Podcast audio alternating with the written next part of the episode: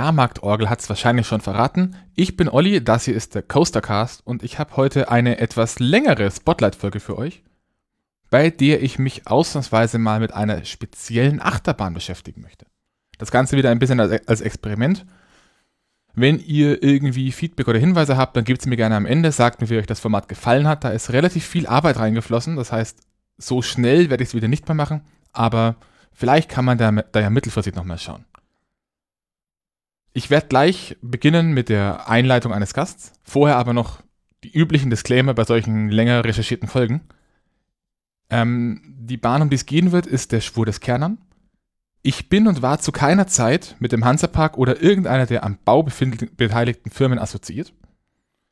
Die Infos, die ich in diese Episode gepackt habe, stammen von eigenen Besuchen, äh, aus dem Baublog des Hansapark selbst, diversen Interviews, die ich hoffentlich alle am Ende in den Shownotes für euch verlinke. Und gerade im Geschichtsteil ähm, auf diversen Foren-Threads auf onride.de und den coasterfriends.de, die ich euch sowieso generell immer ans Herz legen würde, die ich auch verlinke. Viele von den technischen Details basieren auf dem, was aktuell mein Verständnis dieser Technologien sind. Also kann durchaus sein, dass man an der einen oder anderen Stelle so ein kleiner Fehler unterlaufen ist, vielleicht auch mal ein ganz grober, in dem Fall sagt mir bitte Bescheid. Dann bessere ich das in den Shownotes nach oder vielleicht gibt es eine gepatchte Version von der Folge, ich weiß es nicht.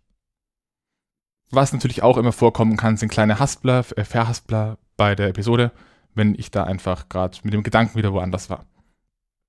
Und zu guter Letzt, für Leute, die den Schwur des Kernern immer noch nicht kennen, diese Episode wird voll sein mit Spoilern.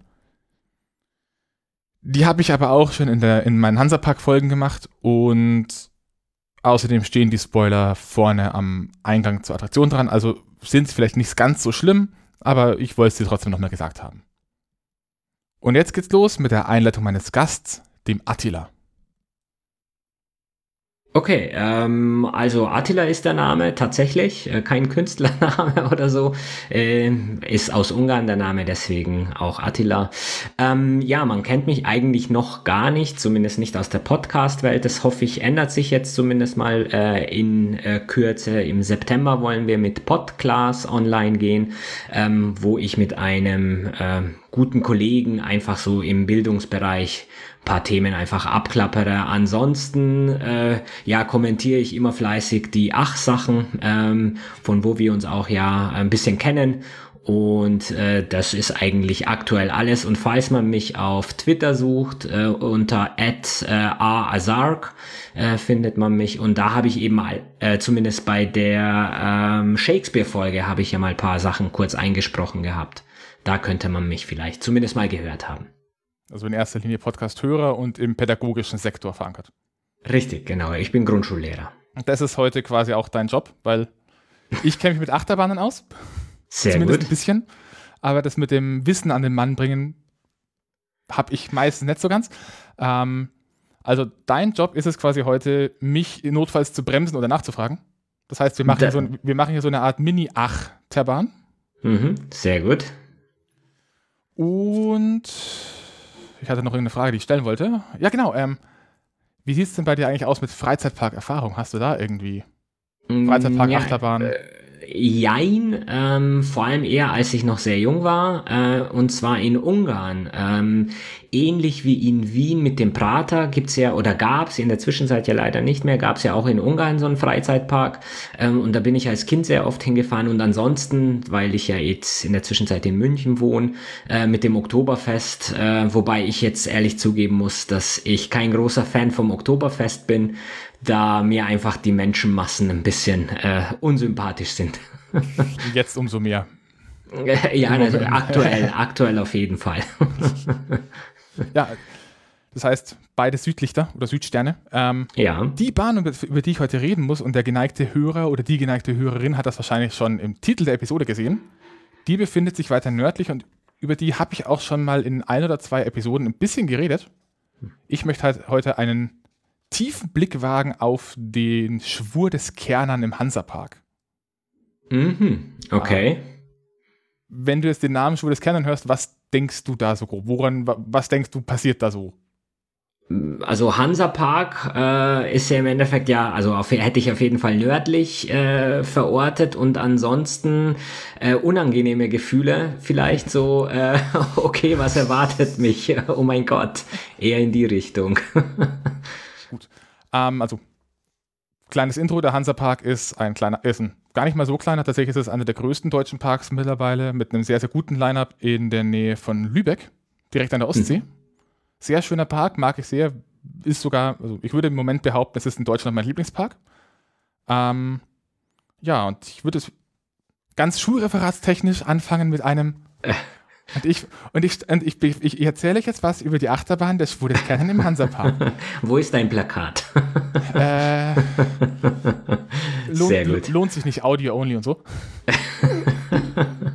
ähm, ja.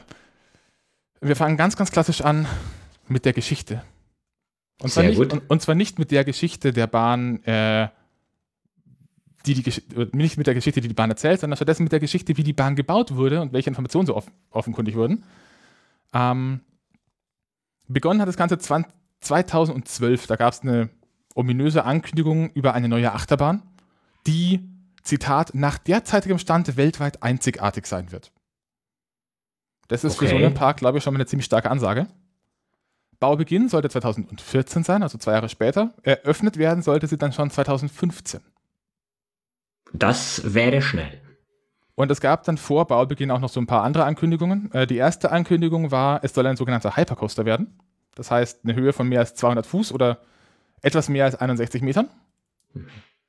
Ähm, es soll ein 80 Meter hoher Turm um die Bahn gebaut werden.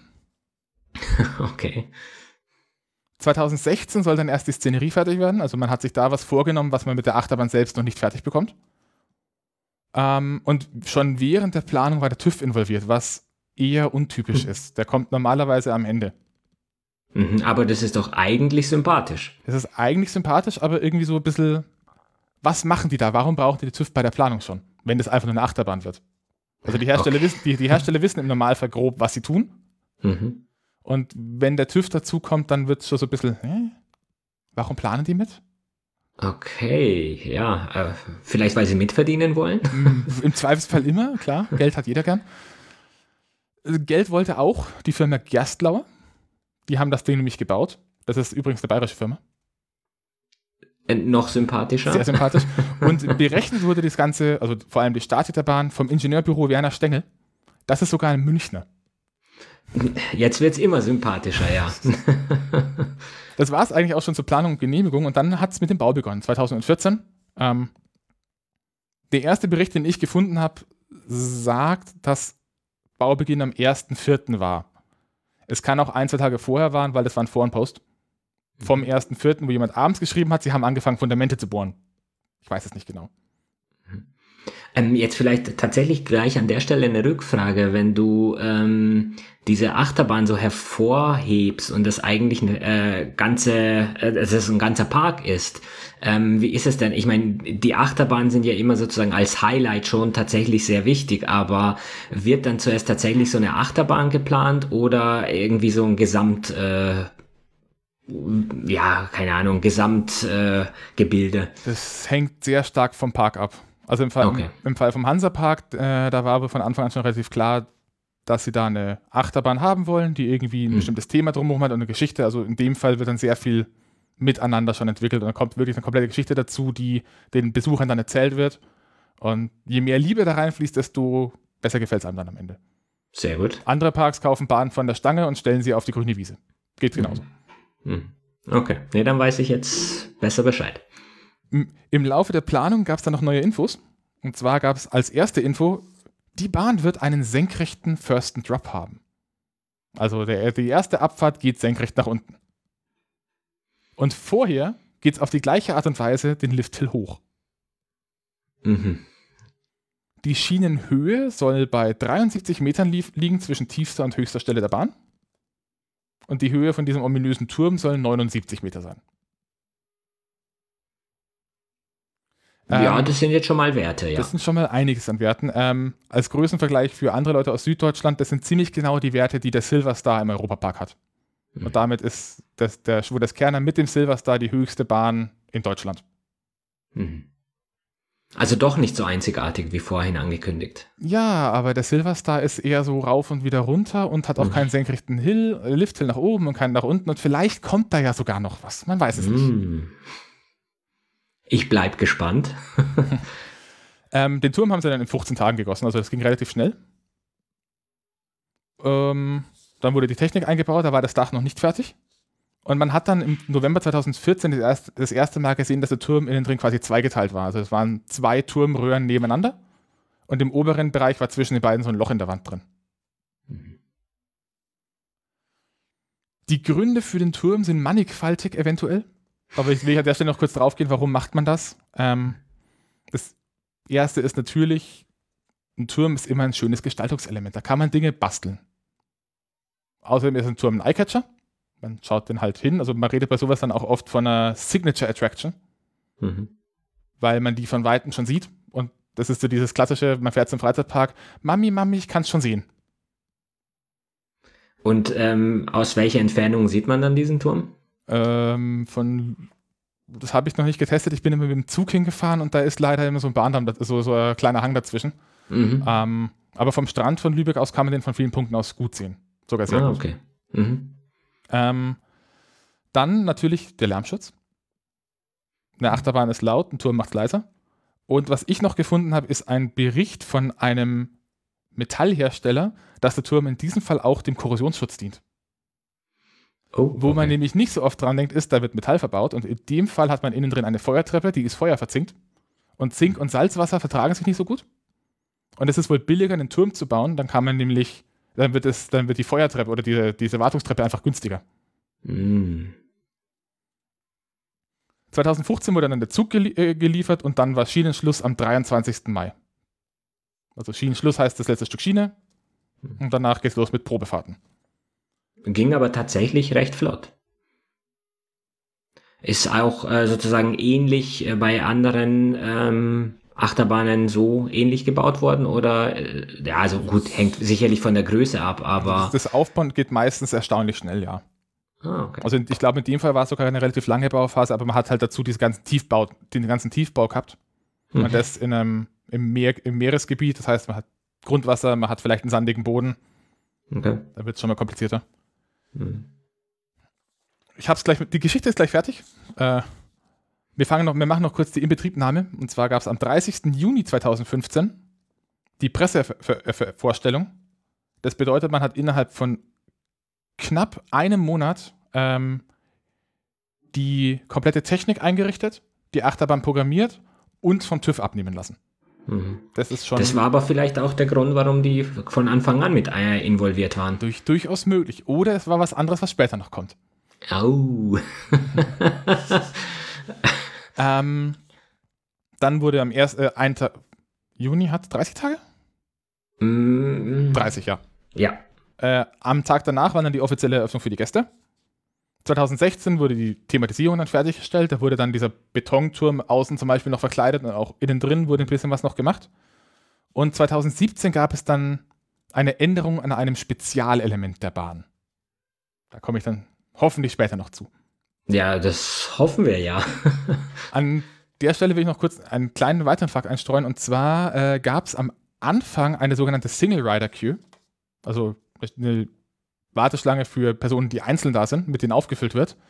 Ähm, als ich den Park besucht habe, also ab 2018, war die nicht in Betrieb und die wurde kurz nach der Eröffnung auch das erste Mal schon geschlossen. Ich habe nur nichts dazu gefunden, ob das nur daran liegt, dass sie damals die Abläufe noch nicht drin hatten und die an vollen Tagen offen ist oder ob es das überhaupt nicht mehr gibt.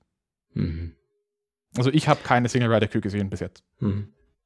Macht aber ansonsten Sinn, also zumindest von der Idee her, äh, für diejenigen, die alleine da Sie, sind. Sieht man erstaunlich oft so Single Rider Queues. Ähm, Problem war an der Stelle die Abfertigung an einem bestimmten Punkt, weil das da dann wohl zu lang gedauert hat, zumindest zu mhm. Beginn. Mhm. Ich habe auch lange nicht gewusst, dass die Bahn den Single Rider Queue hatte, bis ich letztes Jahr wegen Corona durch den Gang von Single Rider durchgeschleust bin und dann plötzlich in dem Raum schon so, ach, da ist der in dem Gebäude. das ist nämlich ein Punkt, an, dem, an der Achterbahn recht interessant ist, dass ähm, man hat diesen Turm und drumherum ein Gebäude, wo die Achterbahn zum Teil auch drin fährt und da führt auch die Warteschlange durch. Und wenn man da läuft, dann ist das alles sehr verwirrend. Und wenn man dann mal irgendwie einen Brandschutzplan, den ich dann später auch in die Shownotes werfe, zum Beispiel ein Bild davon, wenn man das mal sieht, ähm, versteht man erst, wie verwinkelt und gut ineinander geplant das Ding dann ist. Hm. Und jetzt habe ich, ähm, ich habe leider den, äh, den, den Jingle nicht rausgeschnitten. Ich wollte eigentlich noch fragen, äh, kennst du den Podcast Ein Wolf liest Märchen? Ja, kenne ich tatsächlich, ja. Ich habe ein Märchen für dich. Uh, und zwar ist das, das sind mir die liebsten Referate übrigens. ähm, das Märchen ist äh, gewissermaßen die Hintergrundstory der Achterbahn. Mhm. Also um die Achterbahn rankt sich ein Mythos, mhm. um den Schwur des Kernern. Ähm, es war einmal ein König von Dänemark, der ward bei der Jagd von seinen Feinden erstochen. Nun war es an seinem zwölfjährigen Sohne Erik den Thron zu besetzen. Den Eid zu seiner Krönung sprach Erik bei allen heiligen Männern. Aus diesem Grund wurde er fortan Erik Menved, Erik Manneid genannt. Der Tod seines Vaters aber hinterließ ein Loch im Gefüge der Macht. An den Küsten raubten Piraten und das Volk lebte in Angst. Erik jedoch genoss das höfische Leben und labte sich an immer größeren Turnieren und Festen. Durch die immer prunkvoller werdenden Festlichkeiten stiegen auch die Ausgaben des königlichen Hofes. Als seine Berater ihm berichteten, dass die Schatzkammern leer seien, so hieß Erik sie die Steuern erhöhen. Als sie abermals kamen, um ihm zu sagen, dass das Reich keinen Heller mehr besitzen würde, sprach er Seht euch doch um, gibt es nicht genug Ländereien um uns und andere Reiche, welche diesem Lande nicht abgeneigt wären? Und verpfändete große Teile seines Landes. Kein kluger König? Äh, muss ich erstmal zeigen. Es begab sich aber, dass eine Hungersnot das dänische Volk traf. Ihrem vergeblichen Flehen um steuerliche Erleichterungen folgten Aufstände, die Erik blutig niederschlagen ließ. Auch den sich später ebenfalls einmischenden Adeligen konnte er genug Stärke entgegenbringen, wenn auch nur unter Zuhilfenahme ausländischer Söldner. Erschüttert über den, aus seiner Sicht, Verrat des eigenen Volkes und seines Adels ließ Erik, der König, verkünden, er wolle eine Festung bauen für Dänemark, stärker als je eine Festung gewesen wäre und uneinnehmbar. Und er schwor dies bei allen heiligen Männern. Verantwortlich für diesen Bau benannt ward der alte Baumeister des Hofes, der sein Fach verstand und bereits unter vielen Königen gedient hatte. Aber keiner von ihnen so grausam und des Volkes entrückt, wie Erik Menwet es war. Doch er hatte einen Eid auf die Krone geleistet, den zu brechen er mit dem Tode bezahlen wüsste. Und so plante er eine Festung, wie es noch keine gab. Prunkvoll und behaglich, aber auch wehrsam und ausgestattet, um einer Belagerung lange Zeit widerstehen zu können. All dies verband er mit Maschinen, die nur dem Kopfe eines wahren Genies entstammen konnten, bis hin zu Geheimgängen und einer seltsamen Maschinerie, die der Königsfamilie im schlimmsten Falle in Sicherheit bringen könne, könnte. Zufrieden mit den Plänen des Baumeisters ließ der König den Bau seiner unbezwingbaren Burg, des Kernern, befehlen. In der Zwischenzeit aber sinnte der Baumeister nach einem Plan, mit welchem er das Volk von Eriks Tyrannei befreien konnte, ohne seinen Eid zu verletzen. Einem Geistesblitz folgend fand er die Antwort in seinem Archiv. In den Aufzeichnungen derer, die vor ihm als Baumeister dienten, gab es einen alten Spruch, der ihm selbst als auch dem Wunsch des Volkes gerecht werden würden. Sieben Jahre gingen ins Land, bis die Festung fertiggestellt war. Doch als der Bau abgeschlossen auf den Einzug des Königs wartete, sprach der Baumeister zu Erik und schwärmte, dass dies die Festung ist, die er, der König, wolle und die beinahe unbezwingbar wäre. Als er dies hörte, war der König entzürnt, hatte er doch vom Baumeister gefordert, eine ganz und gar unbezwingbare Festung zu errichten. Der gewiefte Baumeister jedoch umgarnte Erik und erzählte, dass die Festung doch stärker wäre als es keine Festung zuvor je gewesen wäre. Und dass er die Möglichkeit eines Schutzzaubers, der es vermöge, den Wunsch des Königs gar zu erfüllen, nicht guten Wissens erwähnen könne, da es zu gefährlich wäre. Der König fuhr abermals auf und forderte vom Baumeister, ihm diesen Zauber zu übergeben, der alle, die den Kernern bedrohen, ins Verderben stürzen würde. Und er entriss ihm die Rolle, alle Warnungen ignorierend. Und er sprach den Spruch bei allen heiligen Männern, und ein Teil seiner selbst löste sich und bettete sich in den tiefsten Tiefen des Turmes ein. Der König aber ward blass und fahl und verstarb wenig später. So erfüllte der Baumeister seinen Schwur, das Volk war frei vom Tyrannen und der Kernern, geschützt durch den Bann des Königs, ward unbezwingbar bis heute. Mhm. Das ist also das Märchen oder die Sage vom Schwur des Kernern in meinen eigenen Worten. Okay. Ich habe mich nicht getraut, wegen Urheberrecht die Version von, von der Homepage zu benutzen, die ich natürlich okay. auch verlinke. Also trotz allem, ähm, viele Elemente kommen ja bekannt vor, ähm, aber nichtsdestotrotz siehst du mich ein wenig ratlos dennoch. Ähm, ich glaube, das musst du jetzt ein wenig aufdröseln, was sich da alles so versteckt. Aber erstmal mache ich einen mhm. kurzen Faktcheck, also vielleicht nochmal ganz kurz in einfacher Sprache. Es gibt diesen König, der ist ein Depp, der fordert eine Festung, die unannehmbar ist und der Baumeister ist ein kluger Kopf und wird quasi den König los, indem er den König einen Spruch aufsagen lässt, durch den der die Seele des Königs in den Turm eingebettet wird, mhm. fortan den Turm oder diesen, diese Festung be beschützt und das Volk von ihm befreit wird. Mhm. Diese Bu Burg ist der Kernern. Kleiner Fact-Check. Ähm, die Figur, die in, dem, in diesem Märchen genannt wird, ist ein König namens Erik, König von Dänemark. Den gab es wirklich. Das ist okay. nämlich Erik IV. Menvet, geboren 1274, mit zwölf Jahren, also 1284, gekrönt und zunächst von seiner Mutter vertreten. Und die, viele von den Problemen, die die Ausgangslage in diesem Märchen schildern, sind real. Also der hatte Probleme mit plündernden Piraten, der hatte Probleme mit dem Geld, weil er einen zu hohen Lebensstil hatte. Ähm, der Legende, die Legende über die Herkunft des Namens, also des Menwets, von diesem Schwur bei allen heiligen Männern oder Wet alle heilige Männer, mhm. die steht zur Debatte, weil es gibt doch einen alternativen Erklärungsversuch, ähm, dass das vom altdänischen Wort Menwet mit Doppel-T kommt. Und Menwet heißt übersetzt so viel wie unheilverkündender Vogel oder schlechtes Omen. Gestorben ist der dann 1319 eines natürlichen Todes. Wird aber heute in Dänemark, ich weiß nicht, ob er kritisch gesehen wird, aber der, ähm, der hat ein bisschen expansionistisch gearbeitet. Drücken wir es so aus.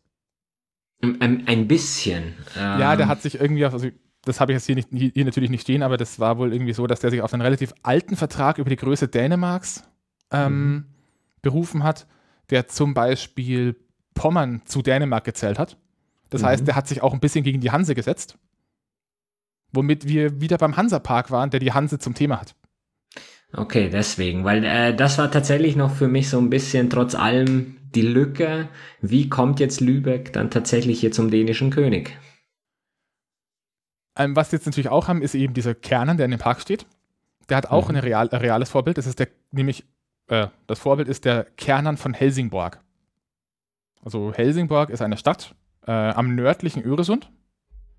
Mhm. Gehört heute zu Schweden, damals zu Dänemark. Und die haben eine ehemalige Festungsanlage mit einem 35 Meter hohen Bergfried. Und den hat man genommen, in die Höhe zweimal skaliert und hat daraus dann quasi diesen Achterbahnturm gebaut. Mhm. Der wurde 1320 fertiggestellt, also ein Jahr nachdem Erich gestorben ist.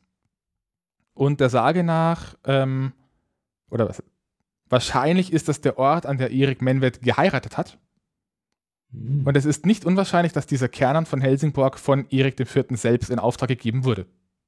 Mhm. Ganz kurz nochmal zusammenfassen. Der König hat existiert. Es gab innenpolitische Probleme.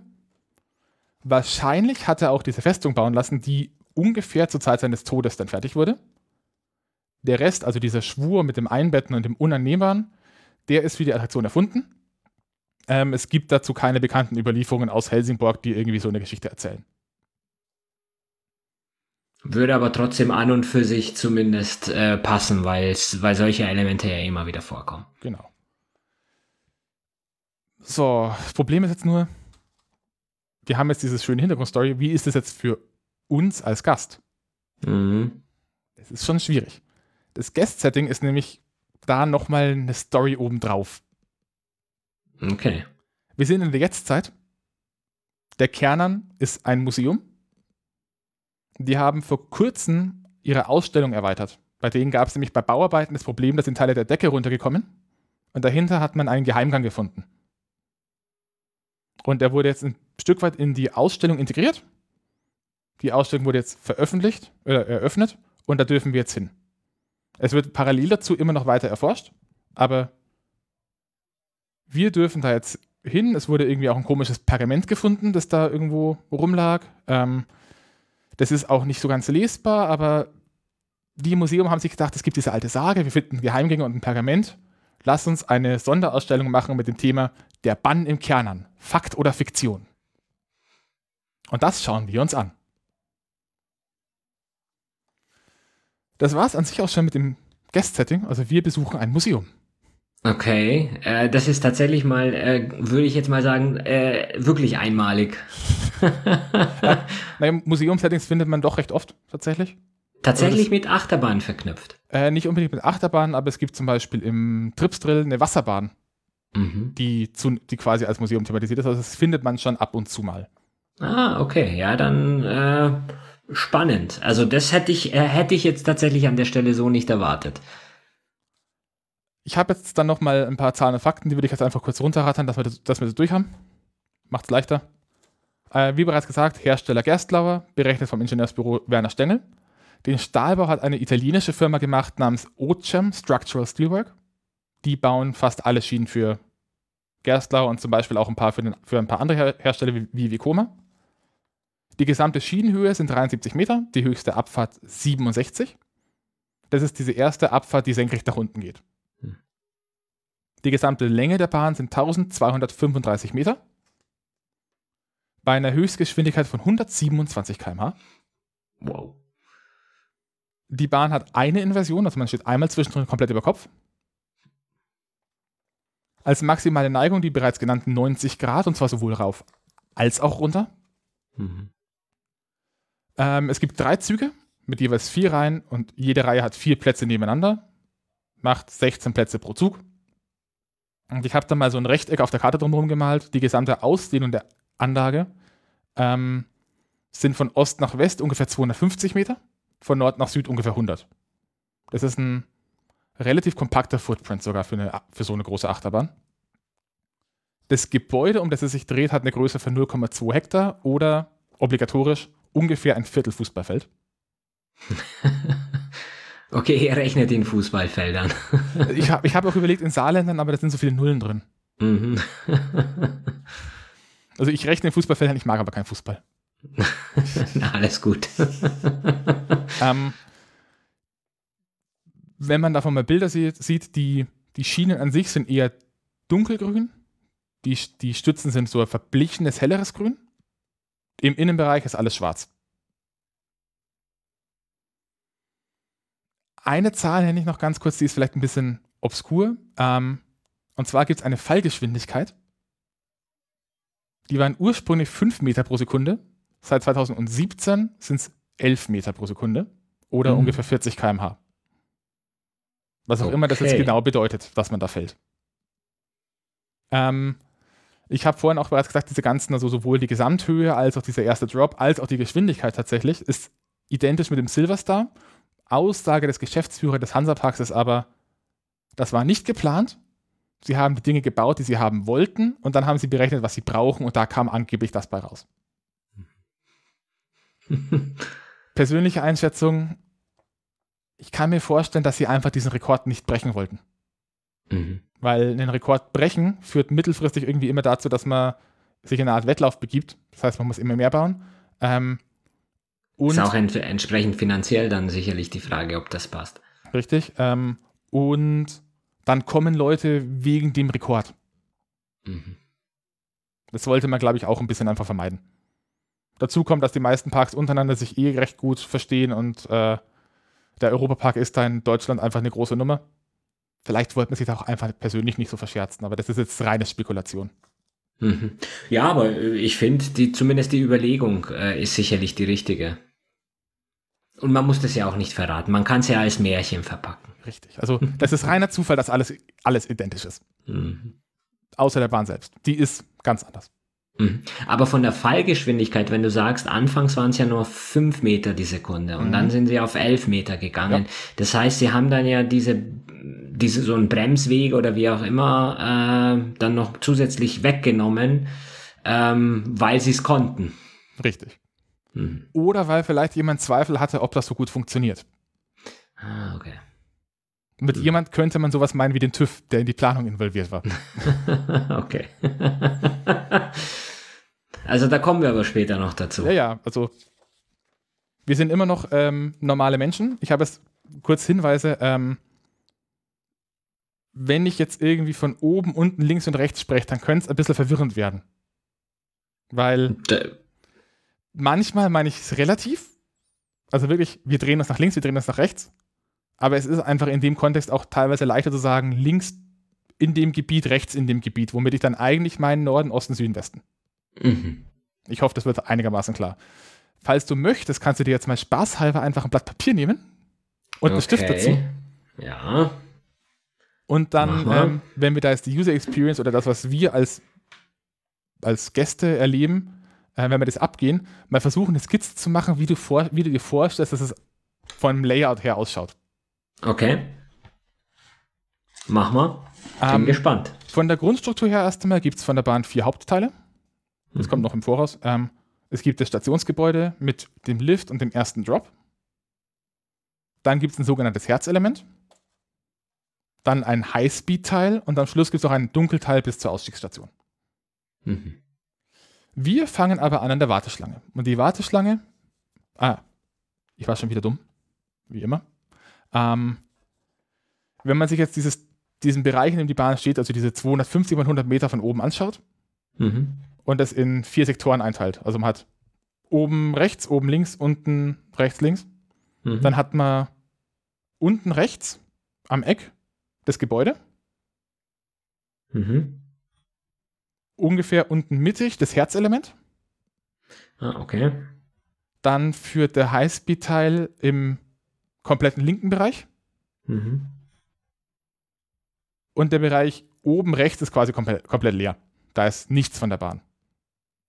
Spannend. Ist aber dann recht viel dann, was frei geblieben ist. Na, da steht, was, da war vorher ein Maislabyrinth und jetzt haben sie dieses Jahr da einen neuen Themenbereich eröffnet in dem, in dem Bereich. Ah, okay. Zumindest mhm. teilweise.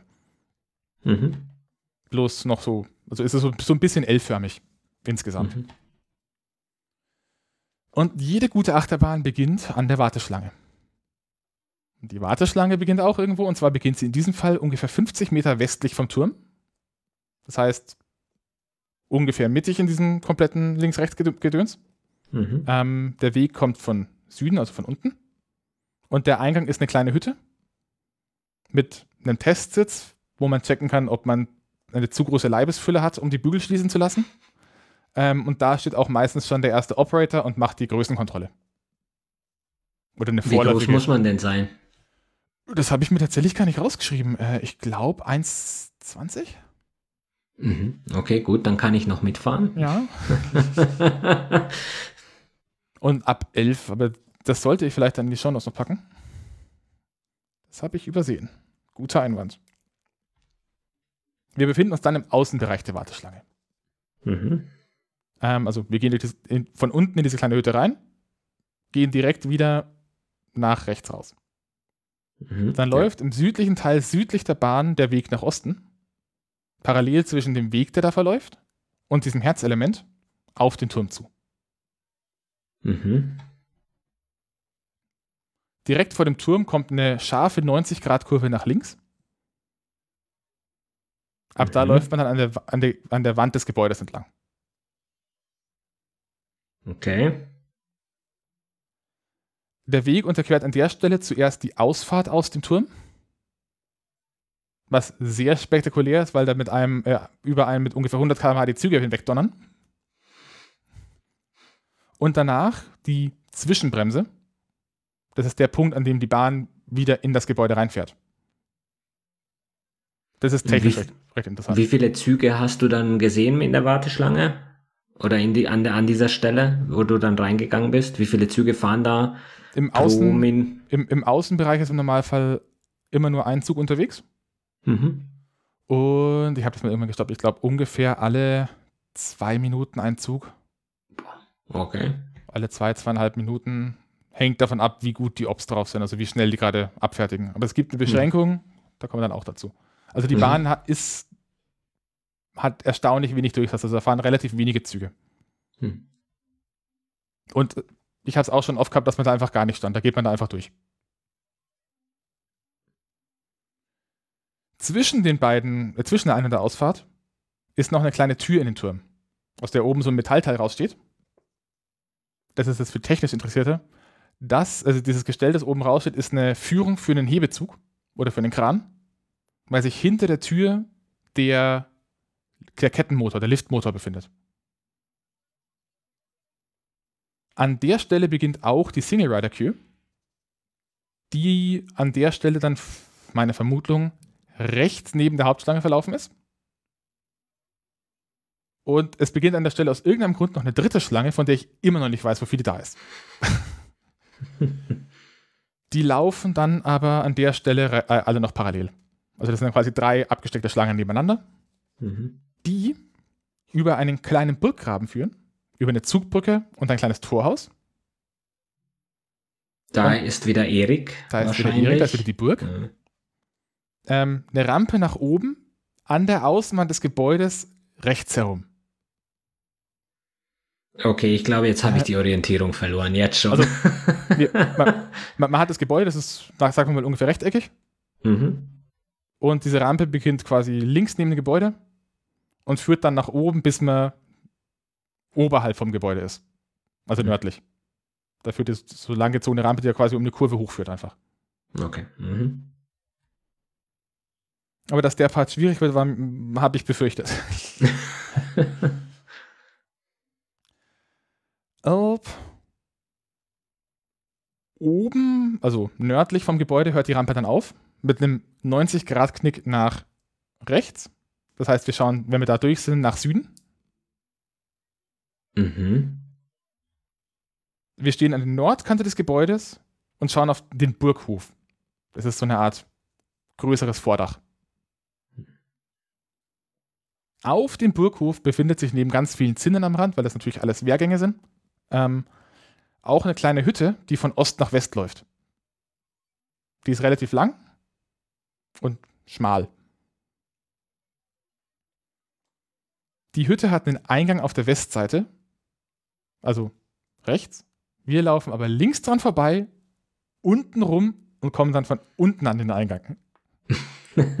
Komplett obstur. obstur. Ähm, wie gesagt, das Ding ist sehr gepackt und es hat seinen Grund, warum das an der Stelle genauso läuft. Mhm. Okay, kommt das noch dann oder? Das kommt dann später, ja. Ja, okay. Warum habe ich das jetzt hier eigentlich nicht aufgeschrieben? Bin ich dumm? Ähm, wenn man hier über diese, auf diesem Weg steht, da fängt es dann an, dass die Story wirklich erzählt wird. Im Voraus hängen da einfach ab und zu mal so Plakate oder Banner mit diesem, der Bann im Kern an, Fikt oder Fiktion. An mhm. dieser Stelle hängen jetzt dann Monitore auf, auf denen das Museumstv läuft. Mm. Das Museumstv ist so dieses klassische, das Museum dreht für sich selbst eine Dokumentation über sein Thema, die dann an verschiedenen Stellen in kleinen Happen gezeigt wird.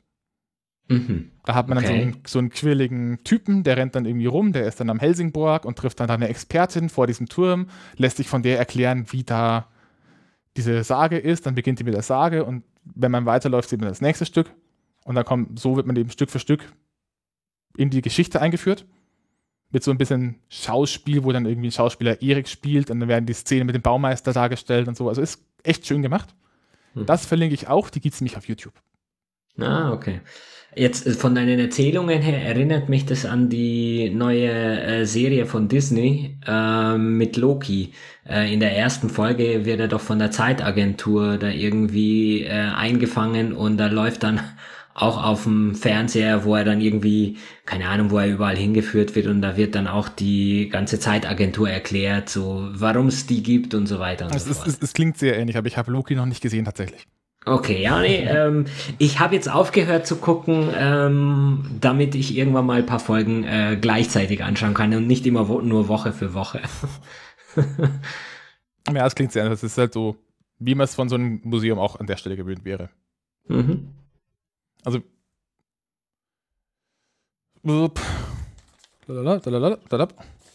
Siams TV, Sage vom Schwur. Ähm, die Hütte ist keine Hütte. Das ist eigentlich nur ein Dach mit drei Wänden. Und an der Stelle geht es eine Treppe nach unten.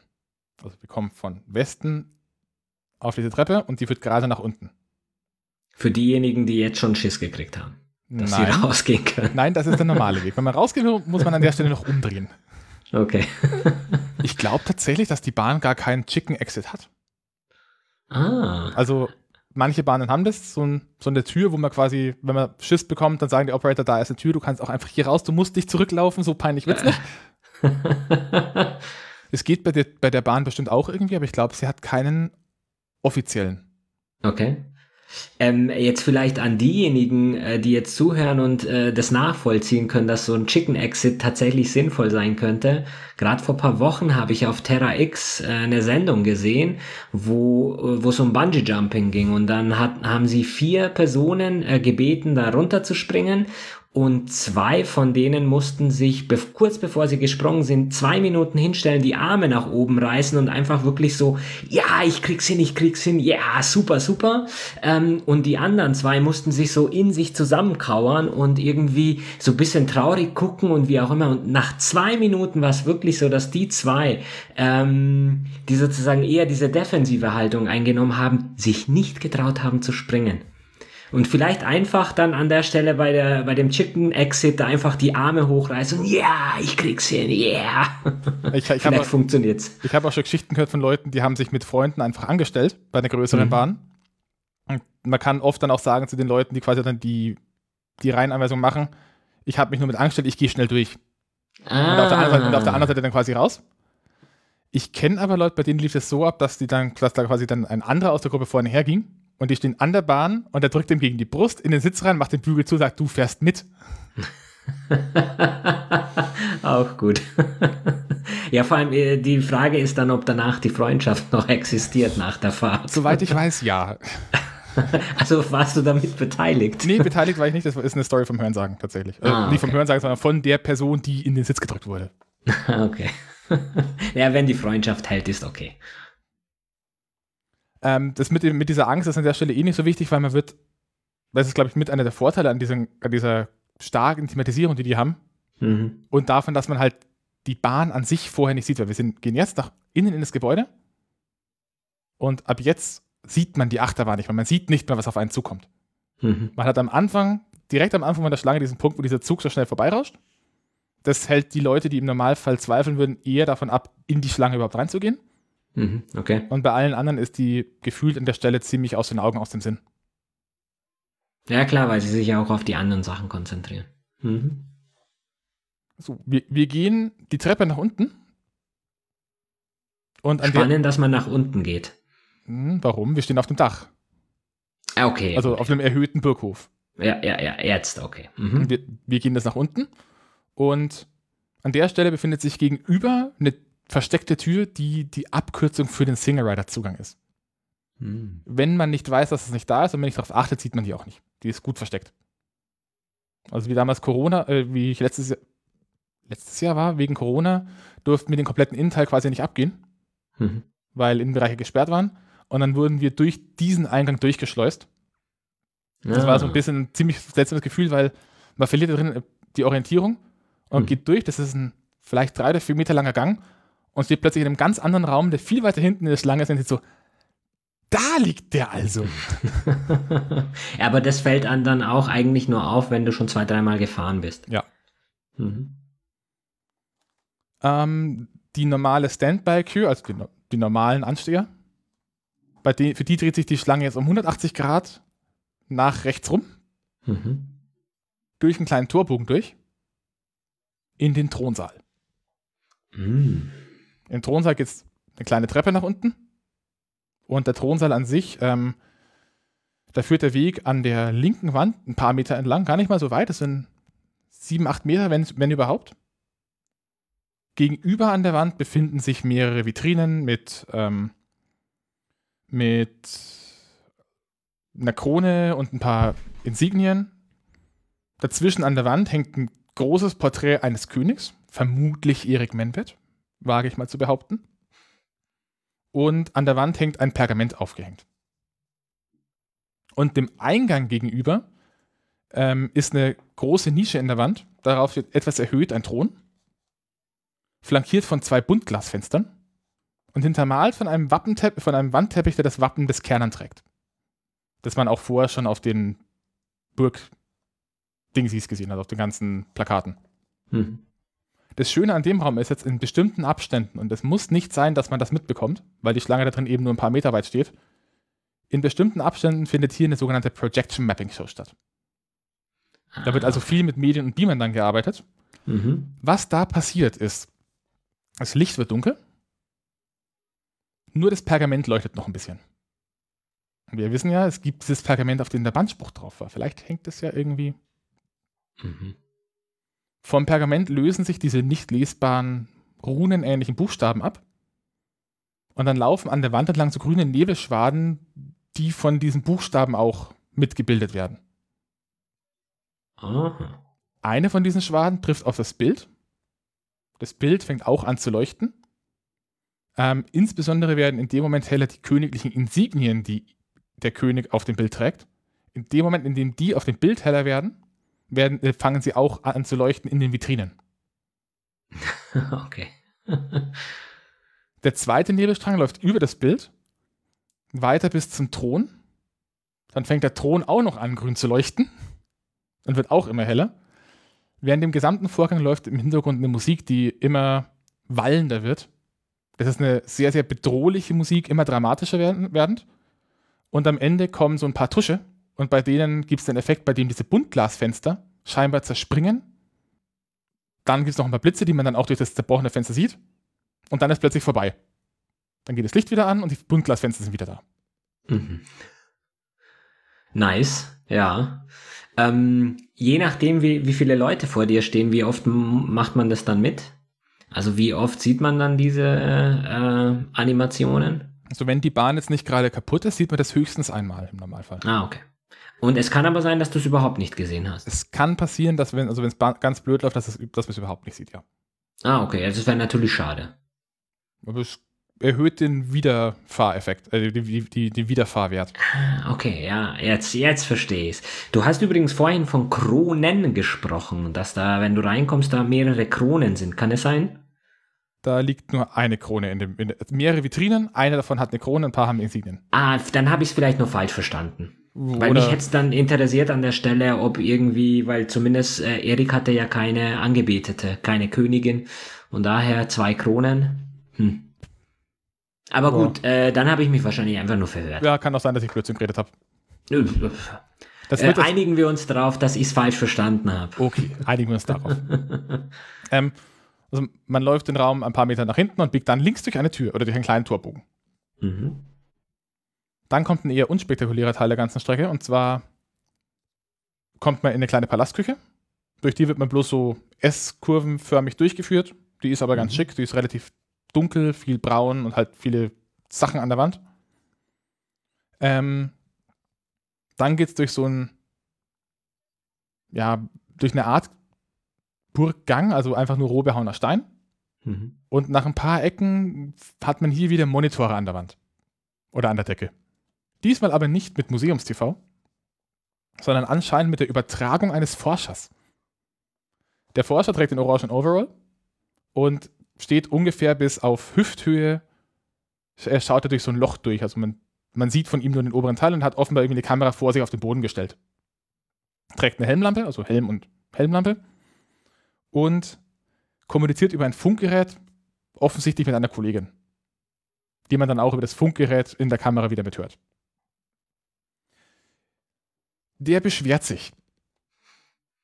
Der ist am Nörgeln, weil die ganzen Touristen da sind, obwohl immer noch nicht klar ist, ob die Gänge überhaupt sinnvoll freigegeben werden können, also wie einsturzgefährdet die sind. Und weil und immer noch nicht klar ist, welche Gänge es überhaupt gibt und wie gefährlich die sind. Ähm, außerdem hat er die Befürchtung, dass für den Fall, dass es diesen Bann wirklich geben sollte, das Verhalten der Besucher den eventuell auslösen könnte. Weil der Bann soll ja den Kernern vor bösen Einflüssen, also vor Leuten, die versuchen, ihn einzunehmen, schützen. Und wenn da jetzt so ein Besucher was Blödes macht, dann triggert das vielleicht den Bann. Hm. Außerdem erzählt er davon, dass es ähm, ein paar neue Funde gab. Und zwar zum einen das alte Arbeitszimmer des Baumeisters, das wohl versteckt war. Und auch ein Gefährt, das unter Umständen das Fluchtfahrzeug der königlichen Familie war. Und auf jeden Fall sollen die Besucher, bevor sie in die Geheimgänge gehen, um sich das alles anzuschauen, sämtliche Gegenstände ablegen, die sie dabei haben, damit die nicht irgendwie blöd irgendwo dagegen kommen, irgendwas verlieren oder sich verletzen. Ist ja klar. Es geht durch ein kleines Rondell mit Schwertern und Schildern an der Wand und in den kleinen Lagerraum. Das ist wirklich bloß ein ganz kleiner Raum mit ein paar Kisten. Im Eck steht eine Leiter. Äh, in der Decke ist ein Loch und da schauen Beine in einem orangenen Overall raus. Sehr gut. Und an der Stelle geht es nach links aus dem Raum.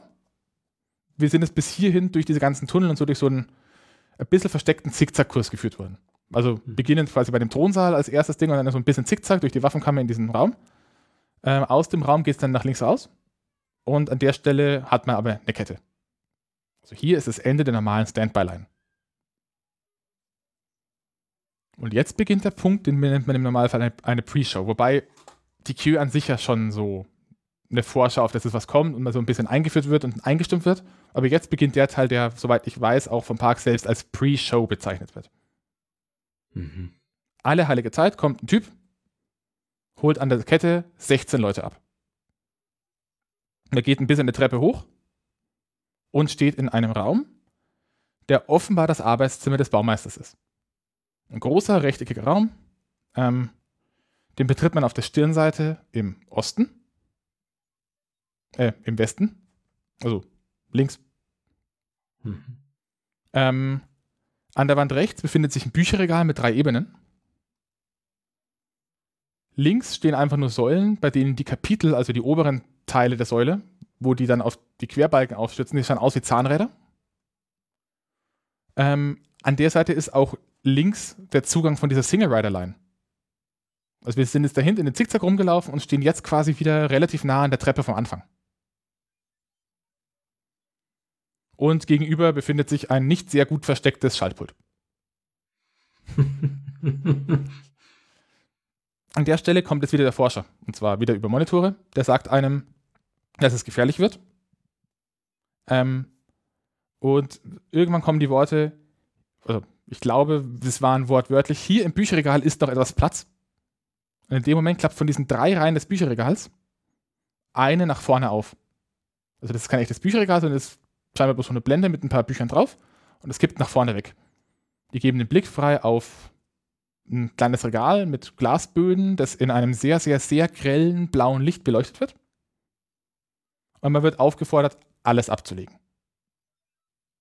Also nicht alles, alles natürlich, nackt fahren wir nicht, ähm, sondern alles, was man in den Taschen hat, alles, was man dabei hat. Keine Ketten, keine Handys auf jeden Fall. Ähm, das wird alles abgelegt. Das ist immer ein bisschen Kuddelmuddel.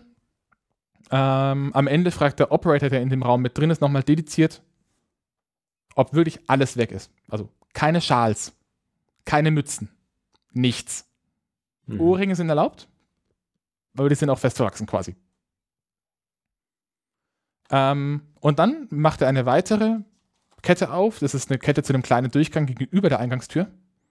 Meistens mit den Worten: Im nächsten Raum bitte vier Personen pro Reihe. Dann geht es so um ein paar Ecken rum durch einen sehr, sehr schmalen Gang, ähm, vorbei an sich bewegenden Apparaturen, also Zahnräder, die ineinander greifen, die sich irgendwie drehen. Ähm, in einen, ich weiß nicht, wie vieleckigen Raum. Okay. es ist ein eckiger Raum mit einer Kuppel oben drauf, also mhm. annähernd rund. Ähm, und im Raum selbst befindet sich so ein relativ, äh, relativ großes Gitter. Das bildet vier Gänge. Zwei davon links und rechts an der Wand entlang und zwei davon in der Mitte dazwischen, die an diesen klassischen Achterbahnflügeltüren enden. Davor ist dann noch mal ein bisschen Platz bis zur gegenüberliegenden Seite des Raums. Im Boden von jeder dieser Reihen sind vier Tafeln eingelassen die auch wieder dieses Kronenlogo des Kernern zeigen. Die Gäste verteilen sich, wie ihnen geheißen, auf diese vier Reihen, also vier Personen pro, pro Reihe.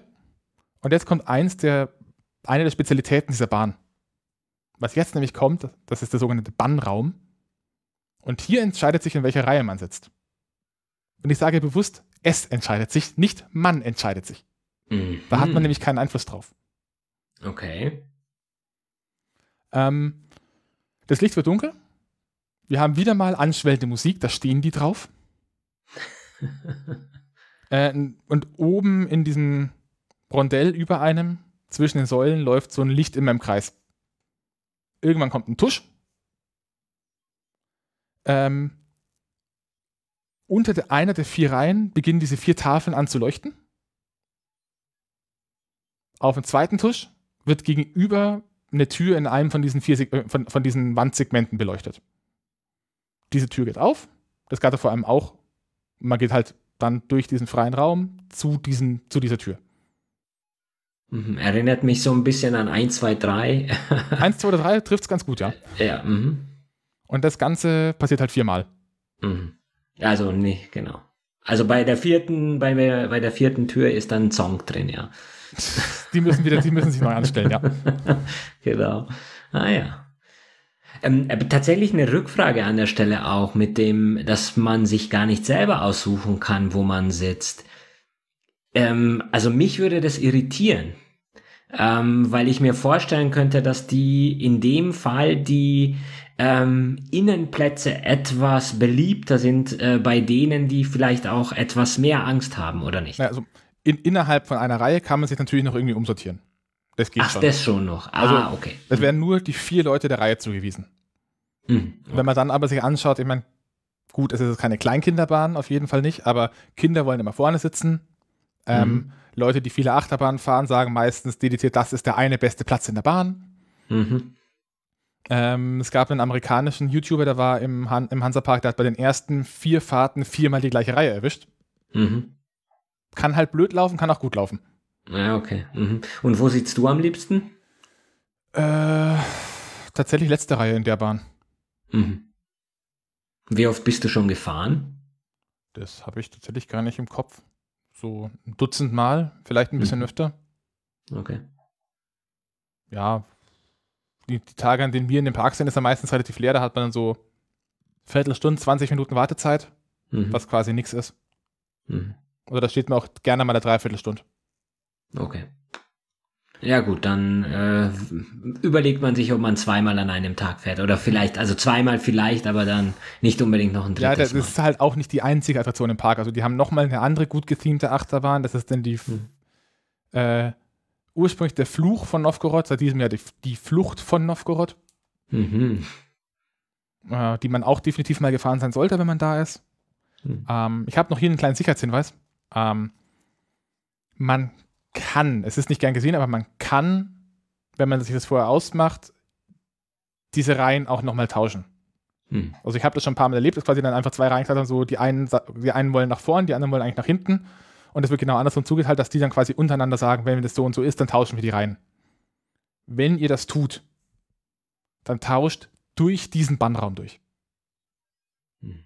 Man kann auch hinter dem Bannraum quasi an der Station dann äh, quer gehen das sehen die aber gar nicht gern, weil an der Stelle ähm, Stromschienen liegen. Und Stromschienen und Personen, die vielleicht stolpern, ist eine doofe Kombi. Im Normalfall sollte nichts passieren, aber es ist scheiß gefährlich, also geht lieber durch den Raum. Oder tauscht gar nicht, weil, wie gesagt, die sehen das trotzdem nicht gern. Das dauert halt einfach. Also, wir befinden uns in der Station. Beziehungsweise wir stehen in diesen Türen. Und wenn man durch die Türen geht, dann steht man wieder vor so, eine, vor so einem Tor. Und im besten Fall steht vor einem ein Achterbahnzug. Hast du schon erlebt, dass da nicht, äh, mal nichts stand? Ja, je nachdem, wie langsam die gerade sind oder wie schnell kann es sein, dass quasi mhm. der Zug davor gerade weggeschickt worden ist und dann der nächste erst noch ranrollt. Das mhm. passiert ab und zu mal. Ah, okay. ähm, die Station ist ein großer Gewölbegang, fast im Zentrum des Gebäudes. Der läuft mehr oder weniger von Ost nach West. Vor einem steht eben dieses, dieser Zug, das hat noch, hat nochmal so ein Tor. Ähm, der Fahrtrichtung des Zuges ist an dieser Stelle für einen selbst nach links. Also links ist die erste Reihe, rechts die, letzte, rechts die vierte. Das ist in absoluten Richtungen nach Osten. Ähm, die erste Person, die einsteigt, sollte am besten durch den kompletten Zug durchrutschen.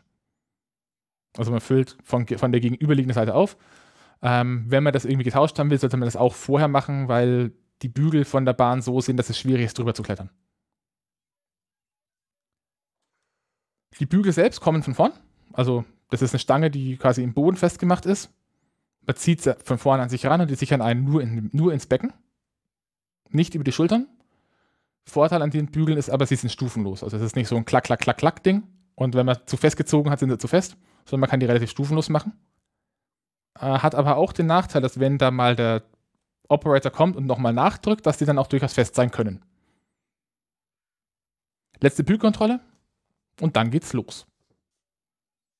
Man wird tatsächlich die ganze Fahrt, also auch mit den Beschreibungen, die du vorher gemacht hast, mit den 90 Grad nach unten und und und, tatsächlich nicht über die Schultern äh, gesichert. Ja. Man hat nur so einen großen Bügel im Becken. Also Becken- okay. und Bauchbereich. Okay, interesting. Der Oberkörper ist relativ frei, was ich aber bei der Bahn jetzt gerade nicht einmal so schlecht finde, weil viele Bahnen, die so Schulterbügel haben und vielleicht nicht so ganz rund laufen, hat man dann das Problem, dass man danach heiße Ohren hat, Mhm. weil man links und rechts gegen den Bügel knallt. Äh, und bei der Bahn hat man halt die Freiheit, mit dem Oberkörper irgendwie teilweise ein bisschen gegenzuarbeiten, wenn es notwendig ist. Okay. Aber muss man, muss man mögen. Mhm. Mein Vater würde ich in die Bahn nicht reinbekommen.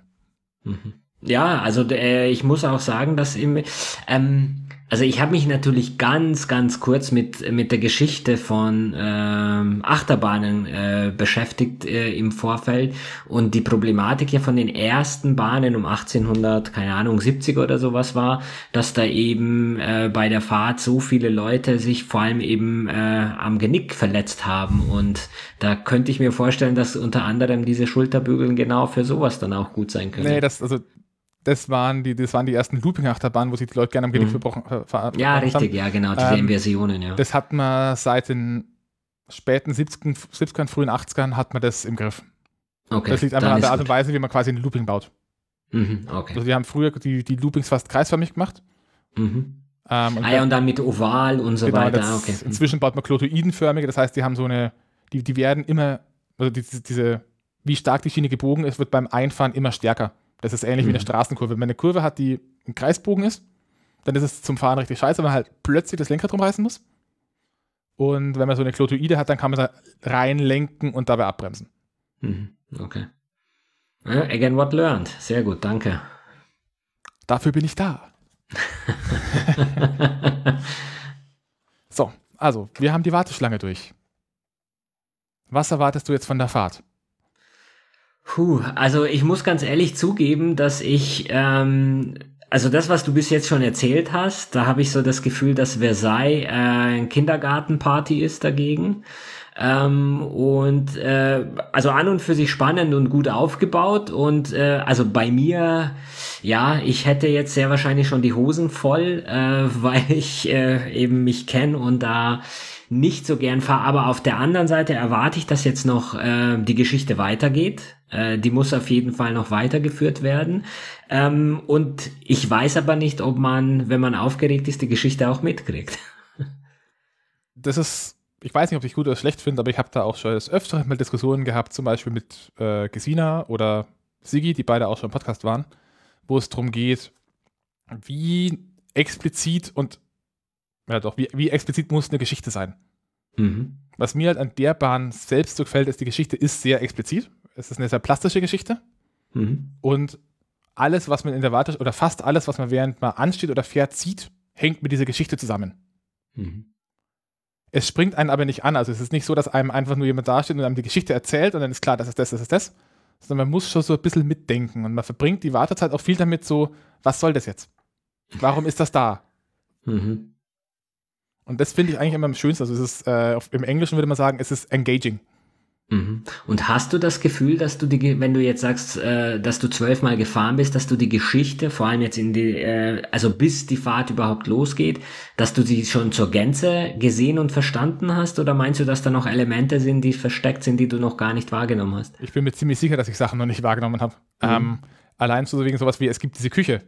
Die ist halt Mhm. da. Es ist halt eine Küche. Mhm. Ich kann, Aber mir vielleicht nicht, steckt noch was dahinter. ich kann mir nicht vorstellen, dass die einfach eine Küche hinbauen. Mhm. Oder sie wollen mich trollen und haben sie nur hingebaut, weil man denkt, dass da noch was drin ist. Man weiß es nicht. okay. Also es, ich glaube, es gibt schon noch Elemente, die man da durch, die man da auch durchaus be noch be betrachten, finden, beobachten kann. Und kommen auch immer wieder neue Elemente dazu, dass sie das noch erweitern? Bis zu der Stelle jetzt, soweit ich weiß, nicht. Mhm. Aber wir kommen jetzt dann gleich an den Punkt, wo sie immer noch scheinbar experimentieren, wie sie es richtig präsentieren. Mhm. Dann bin ich gespannt. Also ich bin aufgeregt und äh, freue mich sehr äh, darauf, dass ich irgendwo wahrscheinlich nach oben gezogen werde erstmal. Ich habe jetzt erstmal noch ein paar, noch ein paar kleinere Sachen zum Zug. Mhm. Ähm, und zwar der Zug gehört natürlich auch in die Geschichte rein. Wir haben vorhin gesagt, es wurde das Fluchtfahrzeug der Familie gefunden. ich habe es mir ein bisschen gedacht, dass das vielleicht zusammenhängen könnte. Und dieser Zug ist auch gebaut so in dem Stil wie ähm, die Architektur von dem Bau weil die von dem Baumeisterzimmer war. Oder auch mhm. das Mechanismus danach. Das heißt, viel, was wirkt wie Holz. Ähm, viele Zahnräder irgendwie als Applikationen außen drauf. Aber ansonsten relativ offen. Und was gemein ist, als normaler Mensch kommt man bei dieser Bahn, das könnte dich vielleicht auch noch ein bisschen abschrecken. Ich komme mit meinen fast 1,90 bei dieser Bahn mit den Füßen nicht auf den Boden. Uh, okay. Ja, das würde mich tatsächlich schrecken. Also so groß bin ich nicht, um nicht zu sagen, eigentlich richtig klein. und äh, da fühlt man sich dann tatsächlich wie ein Kind, wenn die Beine dann in der Luft baumeln. Das haben hier alle. Okay. Dafür hat man äh, sinnvolle Griffe am Bügel. Also man kann sich festhalten mhm. und festkrallen. Mhm. Man verlässt an der Stelle jetzt die Station. Und jetzt kommt einer der am wenigsten schön gethemten Bereiche der Bahn. Ich hoffe, dass sie da mal noch irgendwann was machen. Also man fährt gerade raus, dann geht es nach links. An der Stelle, wo wir nach links fahren, befindet sich eine Weiche, die für uns gerade nicht relevant ist, aber da geht es nach rechts weg in den Wartungsbereich, mhm. wo auch die Züge geparkt werden, die gerade nicht gebraucht werden. Im Normalfall, wenn wenig los ist, wird die Bahn mit zwei Zügen gefahren. Ah, okay. Wie viele Züge haben Sie insgesamt? Drei. Achso, ah, ja, das stimmt, das hast du ja vorhin gesagt. Ja, das ist kein Problem. Also sie haben drei Züge und meistens fahren sie mit mindestens zwei. Mhm, okay. Ähm, also über diese Weiche. Dann kommt so ein kleiner Dip, also man fährt so ein bisschen nach unten und wieder nach oben. Das ist an der Stelle nötig, weil sich an dieser Stelle tatsächlich oben drüber ein Teil der Warteschlange befindet, durch den man runterfahren muss. Mhm. Ansonsten hat man nach oben hin nicht die, den Abstand, den man braucht. Mhm. Dann geht es nochmal um eine kleine Linkskurve. Und wir stehen jetzt an der Stelle, wo vorher dieser Burggraben war, nur im Gebäude an der Wand. Außerdem ist die Schiene bis zu dem Punkt auch der Grund, warum am Anfang außen diese Rampe hochgeführt wird. Und dann irgendwie um diese Hütte rum und dann die Treppe runter. Weil zwischen dieser Hütte und der Mauer, da fährt der Zug durch. Ah, okay. So, wir bleiben unten stehen. Ähm, irgendwann fängt es ein bisschen das Rattern an und dann wird man senkrecht nach oben gezogen. Und jetzt kommt wieder so ein Prozedere, dass man einfach mal ein Stück durchgehen muss. Wir fahren fast ganz nach oben, hängen immer noch senkrecht drin. Seit 2019, beziehungsweise nur 2019 und 2020, ähm, ist dann oben an der Decke des Turms, respektive in der aktuellen Lage vor einem, äh, eine Leinwand gespannt, und eine Projektion des Geist als, äh, des Königs als Geist wird an die Decke projiziert. Ich habe jetzt vor kurzem in dem Video gehört, dieses Jahr haben sie das wohl wieder ausgemacht. Der Rest bleibt aber gleich. Also es fehlt nur die Projektion. Gesehen Eine Erklärung ich, dafür gibt es aber nicht, oder? Warum sie es weggelassen haben. Äh, Weil es nicht so gut angekommen ist, glaube ich einfach. Also man hat vor allem das Problem gehabt, man ist da hochgefahren, es war ein Beamer und der Beamer war nicht, hatte keinen keinen so guten Kontrast. Das heißt, man hatte quasi oben so ein bisschen Beleuchtung. In einem ah, Turm, der sonst komplett oder fast komplett dunkel ist. Mhm, okay. Ich gehe davon aus, dass es damit zusammenhängt. Ähm, dieser Geist redet jetzt mit einem. Also der sagt einem was. Ähm, ich habe selbst nie herausgefunden, was es ist. Da gibt es eine ganz lustige Geschichte. Als Gesine und ich letztes Jahr im Hansapark waren, haben wir danach eben eine Folge aufgenommen über den Besuch. Und da habe ich noch gesagt, ja, der redet irgendwie, oder 2019 war es sogar, ich verlinke es auch, ähm, habe ich gesagt, der redet mit einem, ich habe es aber nicht verstanden. Dann lag die Folge bei mir im Schnitt. Und während die Folge bei mir im Schnitt lag, kam ein Video vom YouTube-Kanal Hanse Rider, den ich auch unfassbar mag, ähm, in dem er den Text vorgelesen hat. Hm. Also, das war nicht abgesprochen. Ich habe inzwischen von ihm auch einen Kommentar bei mir drunter, äh, dass, er das, dass er die Folge nicht davor gehört hat, aber Mhm. es hat einfach ganz gut gepasst in dem Moment. Was der jetzt sagt ist, seht, was es aus mir gemacht hat. Als ein Schatten meiner selbst bin ich in diesen Mauern gefangen und kann den Kernern nicht mehr verlassen. Ihr sollt nicht mehr sicher sein für die nächsten tausend Jahre. Das schwöre ich bei allen heiligen Männern. In der ersten Reihe kann man das noch halbwegs verstehen. Mhm. Aber es ist ein großer Betonturm. Also 2, 3, 4 wird akustisch schwierig, da hat man zu viel Hall, leider. Hm. Was man aber an der Stelle bemerkt ist, solange der das redet, gibt es ein komisches Rattern. Und dazu kommt aufbrausende, dramatische Musik. ähm, noch eine Rückfrage. Wäre es nicht möglich gewesen, in die Züge irgendwie so Mikrofone äh, mit einzubauen? Also äh, nicht Mikrofone, sondern äh, kleine Lautsprecher, Wäre dass bestimmt, man, dass alle gehört, äh, dass es alle gut hören können. wäre bestimmt möglich gewesen. Ähm, ich glaube, gibt es inzwischen für den Achterbahntypen auch, aber das hat man scheinbar damals einfach nicht eingeplant. Also ich gehe eher Mhm. davon aus, dass die dieses Element als erklärendes Stück dann wirklich im Nachhinein noch dazugebaut haben, weil Leute gesagt haben, sie verstehen das, was jetzt kommt, nicht so ganz. Mhm. Also vorher war es Okay. so, man ist- man das, was jetzt kommt, das ist einfach so passiert. Das heißt, man hing da in der Luft, Mhm. dann ist aufbrausende Musik gekommen und es hat gerattert. Okay. Irgendwann hört das Rattern auf. Und die Musik kommt zu einem fulminanten Finale. Und dann fällt man rückwärts den Lifthill wieder runter. okay. Wird irgendwann gebremst und stoppt wieder. Dann kommt wieder ein komisches Rattern. Ähm, man hängt aber immer noch am Lifthill. Dann, während das Rattern ist, kommt eine Stimme, die anscheinend die von dem Archäologen von vorher ist. Der sagt so ungefähr sowas wie: Hier entlang, schnell folgt mir. Da habe ich den Wortlaut nicht so ganz rausbekommen. Ähm, das Rattern wird kurz leiser, dann fährt man selbst wieder den Lifthill hoch. Was an der Stelle passiert, tatsächlich technisch, ähm, erkläre ich entweder später oder in einem zweiten Teil. Das werden wir dann sehen. Dann fährt man oben durch dieses Loch, was ich vorhin erwähnt habe, was in diesem Turm zwischen diesen beiden Wänden drin ist, über die Kuppe. Und dann geht es immer noch im Turm und fast komplett dunkel, senkrecht nach unten. Gerade in der hinteren Reihe, wenn der Zug schon so ein Stück weit über die Kuppe gefahren ist, hat man das Gefühl, dass der Zug an jedem Moment gegen die Decke klatscht. Mhm. Ich mag das, ist nicht jedermanns Sache. Während man senkrecht nach unten fährt, dreht man sich noch um 90 Grad nach rechts und dann durch ein Loch in der Wand außen über den Weg drüber. Wir sind jetzt mit dem Fluchtfahrzeug der königlichen Familie vor dem König geflohen.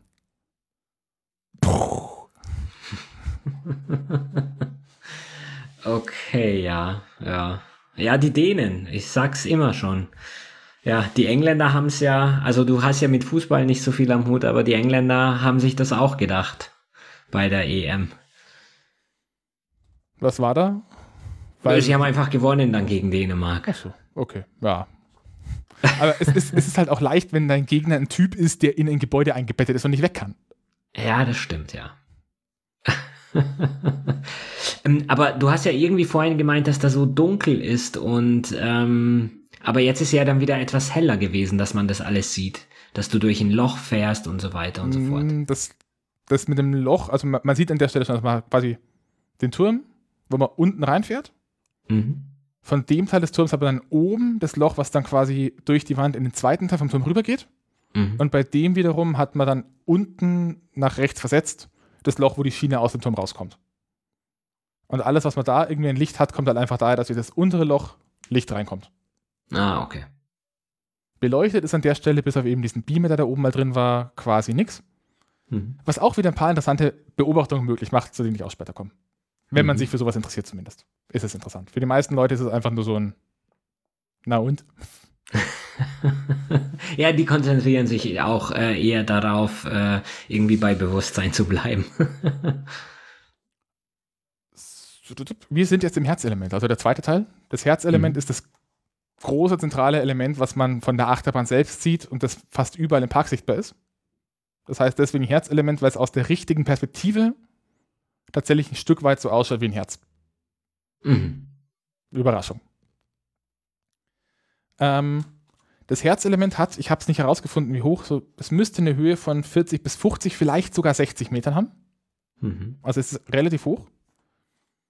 Und ich versuche jetzt nur ganz kurz die Grundidee des Ganzen, des Ganzen darzustellen, in der Hoffnung, dass es funktioniert. Das ist bei Achterbahn-Elementen nicht ganz so einfach. Man stelle sich vor, man baut zwei hohe Loopings aneinander. Dann, also 60 Meter hohe Loopings.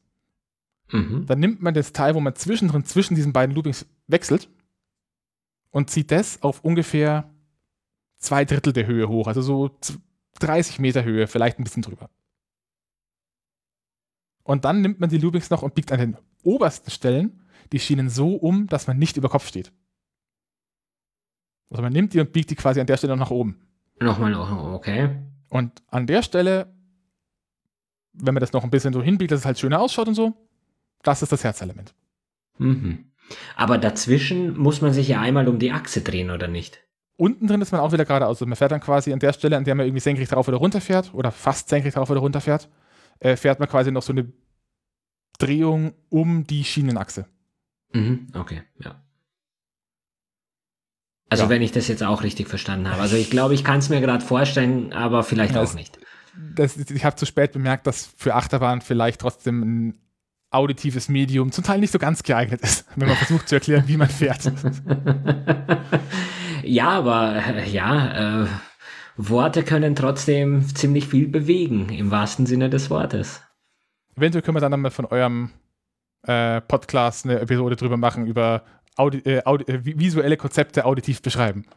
Das würde mich äh, ja, äh, vielen Dank. Das ist ja sowieso tatsächlich eins meiner Lieblingsthemen gewesen. Ähm, Im Unterricht äh, geht es ja viel um Veranschaulichung und deswegen finde ich ja äh, Podcast so toll, weil man da besonders gut veranschaulichen kann. Also in dem Fall sind wir.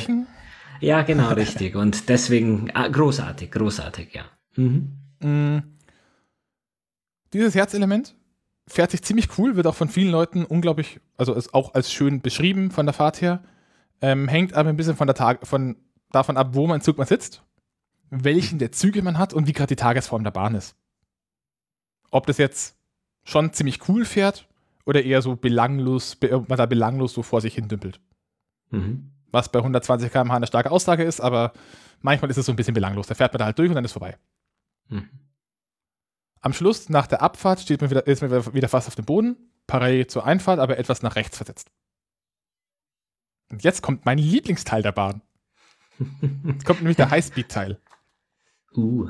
Äh, an der Stelle nochmal, wenn man normalerweise eine Bahn in der Höhenkategorie hat, oder zu dem Zeitpunkt vor allem noch, also bis zu diesem Zeitpunkt war es so, wenn man so eine hohe Bahn hatte, dann bestand die vor allem aus Hügeln.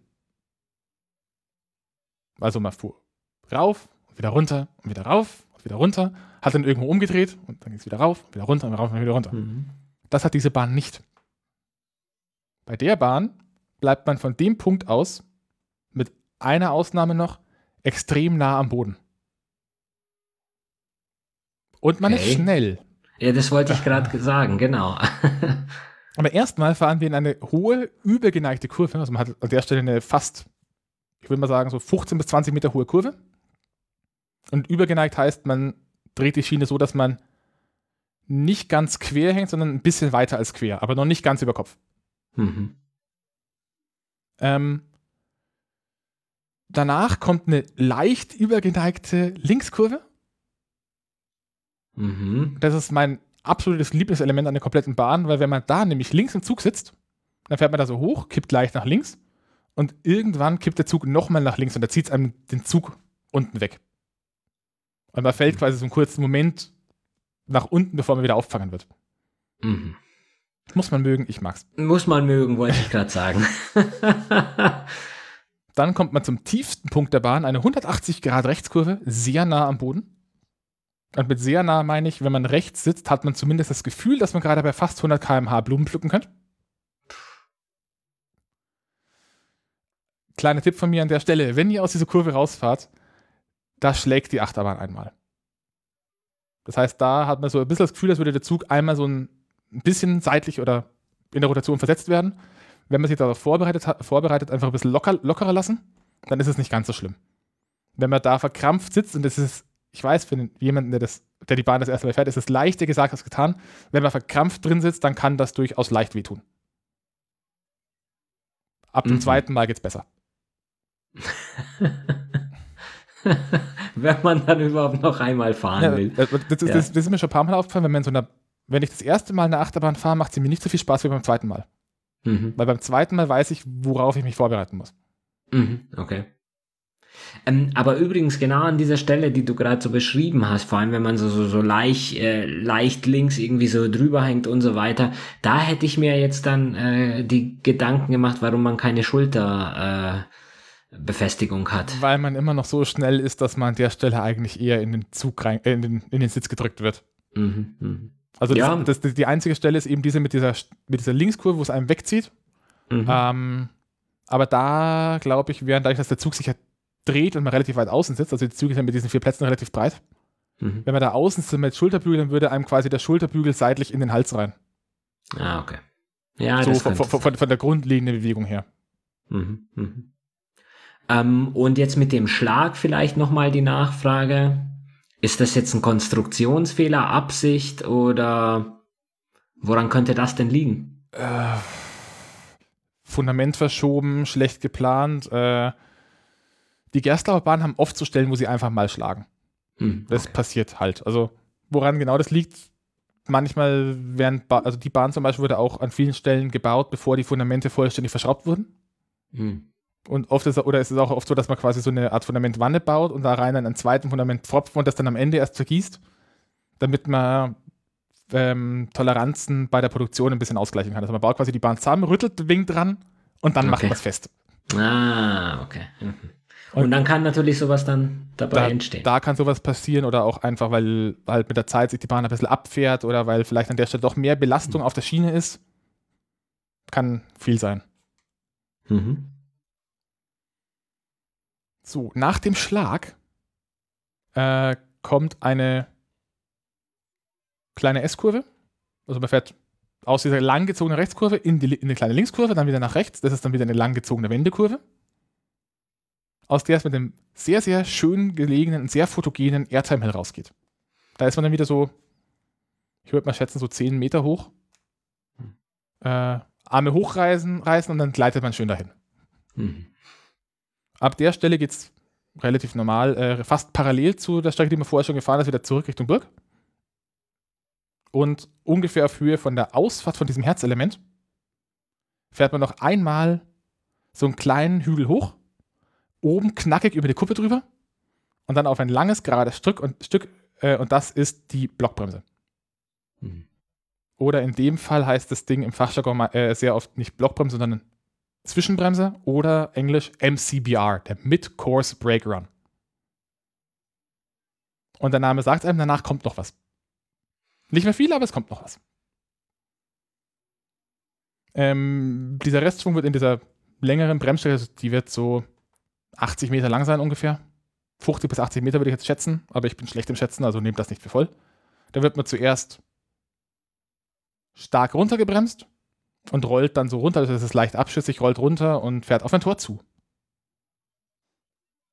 Übrigens gibt es äh, in dieser Größenordnung, also mit diesen über 61 Meter Bahnen in, in Europa, also von diesen über 61 Meter Bahnen gibt es in Europa insgesamt nur neun Stück. Also das ist schon recht selten und davon fahren eigentlich, äh, es gibt noch eine in Polen, die so ein bisschen Hochgeschwindigkeitszahl hat. Alle anderen sind eher so Rauf- und Runterbahnen. Vielleicht gibt es zwei in Polen, die das nicht machen. Weiß ich gerade nicht so hundertprozentig. Jetzt kommen wir zum Dunkelteil. Das klingt jetzt schlimmer, als es ist. Bis auf ganz am Anfang. Da ist das schlimmer, als es klingt. Oder so. Okay. ich freue mich schon. Ich weiß nicht, ob ich es vorhin vergessen habe, aber ich habe vorhin was davon gesagt, dass die Bahn, oder vielleicht habe ich das vorhin gesagt, wenn ich sage es hier, dass die Bahn eine Inversion hat. Ja, hast du gesagt, ja. Wir waren noch nicht über Kopf. Ähm, okay. Ich hätte. Also die übergeneigte Kurve ist nicht so weit geneigt, dass sie als über Kopf zählt. Ah, okay, aber ich habe es mir vorhin so vorgestellt, dass du praktisch einmal äh, tatsächlich so äh, kurz rübergeschwenkt wirst. Also als, als Inversion, da gibt es da verschiedene Definitionen, aber sehr oft wird Inversion so definiert, dass man weiter nach unten als zur Seite liegt. Also das ist dann rein rechnerisch, weil wenn, wenn man weiter als 135 Grad von der Ich sitze Normallage weg ist. Mhm. Okay. Und das hat man da noch nicht ganz. Also es kommt okay. noch eine Inversion. Wir rollen auf ein Tor zu. Und dieses Tor öffnet sich vor einem. Und vor sich in der Dunkelheit sieht man den Anfang von, von einem Element, das eine, das Hardline Roll genannt wird. Mhm. Also man rollt ganz langsam in so ein Ding rein. Also Konzept, konzeptueller Begriff, Hardline Roll ist eine Erfindung eines deutschen Ingenieurs und ist eine Berechnungshilfe, um Bahnen für den Menschen angenehmer zu machen. Man setzt da beim Planen in der Mitte des Zuges, ungefähr auf der Höhe, auf der sich das Herz der Fahrgäste befindet, eine imaginäre Linie, die sogenannte Hardline, und versucht dann die meisten Kraft, Kräfte ähm, um diese Hardline herum zu planen. Weil wenn man sich überlegt, dass man rotiert, wenn, wenn man einfach eine Schiene hat und man dreht die Schiene um ihren Mittelpunkt, dann wird es im Kopf ziemlich unangenehm. Mhm. Und diese Hardline ist halt so, dass der Kopf, also dass man nicht ganz die Füße so stark rumschleudert, dass der Kopf aber nicht so weit von der Drehlinie weg ist, dass man sich das Genick bricht. Mhm, ja, genau, da sind wir wieder bei der Geschichte vom vorhin. Genau, und eine Hardline Roll ist jetzt so gebaut, dass man eine normale Fahrt mit dieser Herzlinie hat, also die Herzlinie ist eine gerade, ist eine gerade Linie und die mhm. Schienen sind so gebogen, dass man da einmal drumherum gedreht wird. Mhm. Oder anders gesagt, ähm, wenn man sich vorstellt, dass man in den Korkenzieher gerade reinguckt und die Herzen der Mitfahrer sind immer in der Mitte vom Korkenzieher. Mhm. In die fährt man jetzt sehr langsam rein. Mhm. Wir waren ja davor fast gestanden. Wenn es blöd läuft, waren wir gestanden. Dann rollen wir da ganz langsam rein und hängen einmal schön in diesem Bügel drin. Mhm.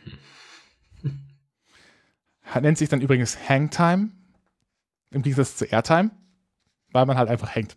Überraschung. Ähm, an der Stelle gibt es sehr viele Diskussionen, ob diese Inversion wirklich notwendig ist. Also ob es die gebraucht hätte. Oder ob man da nicht was anderes hätte bauen können. Mhm. Ich meine aber in den Diskussionen zu sehen, dass die Leute, die sagen, diese Inversion kann weg, dieselben Leute sind, die sagen, Hangtime ist eine Erfindung des Teufels. Okay. ähm, wo wird denn diskutiert? äh, in Achterbahnforen, in diversen. Also es gibt mhm, diverse okay. Achterbahnforen. Ähm, ich bin jetzt vor allem durch zwei durchgegangen, und zwar zum einen durch das Forum von OnRide. Mhm. Die haben eine Art baubegleiteten Foren-Thread gehabt und zum anderen durch das von den Coaster Friends. Die haben auch einen baubegleitenden Thread, äh, Foren-Thread gehabt. Mhm. Ist halt ganz schön, weil man, weil man kann durchgehen und so gucken, so, da ist jetzt das und das passiert und dann kommen die ersten Meldungen mit, ich bin's gefahren und ich finde es so und so und eine Woche später heißt es, haben sie die Single-Lighter-Queue abgeschafft und mhm. Okay, und vielleicht eventuell bei YouTube, also die Kommentare, oder? Von dem äh, Hansa Rider oder wie der hieß. Na, der Hansa Rider ist eh eher einer der gemäßigten. Ah, also, okay. Der macht mehr Klamauk. Also, ah, okay. man, man merkt, er weiß, wovon er redet, aber er macht halt eher Klamauk. Ich finde es vor allem witzig. Okay. ähm, ja, wir haben diese Rolle. Dann kommen einfach zwei Rechtskurven. Und zwar fast ohne Querneigung. Da hat man schon wieder ein bisschen geschwingt. Also man ist jetzt nicht schnell, aber man ist schon gut flott unterwegs. So vielleicht mit 20 km/h oder so. Und fährt durch so, eine, so enge Kurven, die nicht geneigt sind. Mhm. In der Dunkelheit. Mhm. Weil, wenn gerade nicht Corona ist, geht hinter einem das Tor wieder zu. Äh, Corona-bedingt müssen sie die Tore offen lassen. Corona-bedingt war zumindest, als wir da waren, das Tor offen, was wahrscheinlich einfach damit zu tun hat, dass da mehr Luft reinkommt. Mhm. Spannend. Sehr Voll. spannend, tatsächlich. Oder es war kaputt, kann auch sein. Ja, okay, ja, aber das ist, also wenn sie es offen lassen müssen, äh, dann ist es tatsächlich insofern spannend, worauf das die, äh, also diese Bestimmungen tatsächlich eine Auswirkung haben. Hätte ich nie gedacht, aber gut, ich habe mir auch keine Gedanken diesbezüglich gemacht. Ich frage mich gerade eher, ähm, musste dafür der Hersteller anrücken und Mhm, die Bahn oh ja, umprogrammieren, dass das Tor offen Mhm. bleibt? Mhm, Oder war mhm, das von vornherein drin? Mhm. Ich gehe eher davon Ja. aus, dass es von vornherein drin war, falls mal kaputt oder so, aber Mhm. Ähm, wir haben jetzt noch eine Abfahrt vor uns. Nach dieser zweiten Kurve geht es nach unten und das ist so der äh, Moment der ganzen Bahn. Mhm. Man hat eine letzte Abfahrt und diese Abfahrt ist vollständig gebremst Mhm. und während dieser gebremsten Abfahrt ganz am Ende der Bahn wird von einem das On-Ride-Foto gemacht. Okay. Warum? mhm. Es hätte auch andere Stellen gegeben. Es hätte viele andere Stellen gegeben und an der Mhm. Stelle so, man merkt, es ist vorbei. Man wird gebremst Mhm. und plötzlich blitzt es vor einem. Mhm. Entsprechend, also die Fotos sind schon witzig, weil die meisten einfach schauen wie verschreckte Frettchen. Mhm. Ja gut, vielleicht auch deswegen. Ja. Das unverfälschteste Ride-Foto aller Zeiten. Wo hättest du denn die Fotos gemacht? Bei der Bahn, äh, ich hätte es zum Beispiel vermutlich sinnvoller gefunden nach der Hardline Roll, auch im Dunkeln. Mhm. Richtig cool fände ich eins beim Rückwärtsfall, aber da wird es, glaube ich, mit dem Timing schwer. Mhm. Weil dann hat man so ganz viele Fotos von irgendwelchen, von irgendwelchen Frauen mit langen Haaren, bei denen die Haare in alle Richtungen rumfliegen. Mhm. Ähm, wie ist es dann? Ähm, nee, die Haare, also man sitzt sich nicht so nah hintereinander, dass die Haare von den Nachbarinnen oder von den Leuten davor tatsächlich stören, oder? Äh, also von den Leuten davor nicht. Mhm. Aber, mich, daneben. Mich, mich hat bei der Bahn durchaus schon der, Top, der Zopf von Gesine verprügelt. Ah. An ein oder zwei Stellen. Also es war dann so, also die, die, die hat schon längere Haare und die hat die quasi zum Pferdeschwanz Mhm. gemacht und irgendwann habe ich halt einfach so einen Zopf im Gesicht gehabt. Mhm. Also wenn man längere Haare hat, zu einem Zopf machen ist sowieso bei Achterbahn immer eine kluge Idee.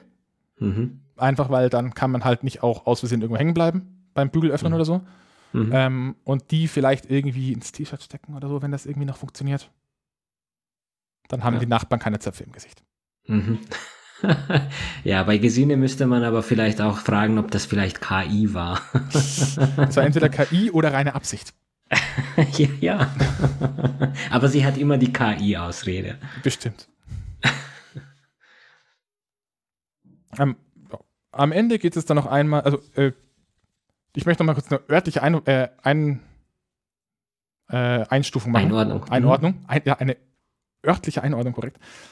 Diese Abfahrt befindet sich jetzt quasi zwischen der Station Mhm. und dem Wartungsgleis. Ah ja. Also wir Mhm. sind südlich der Station. Mhm.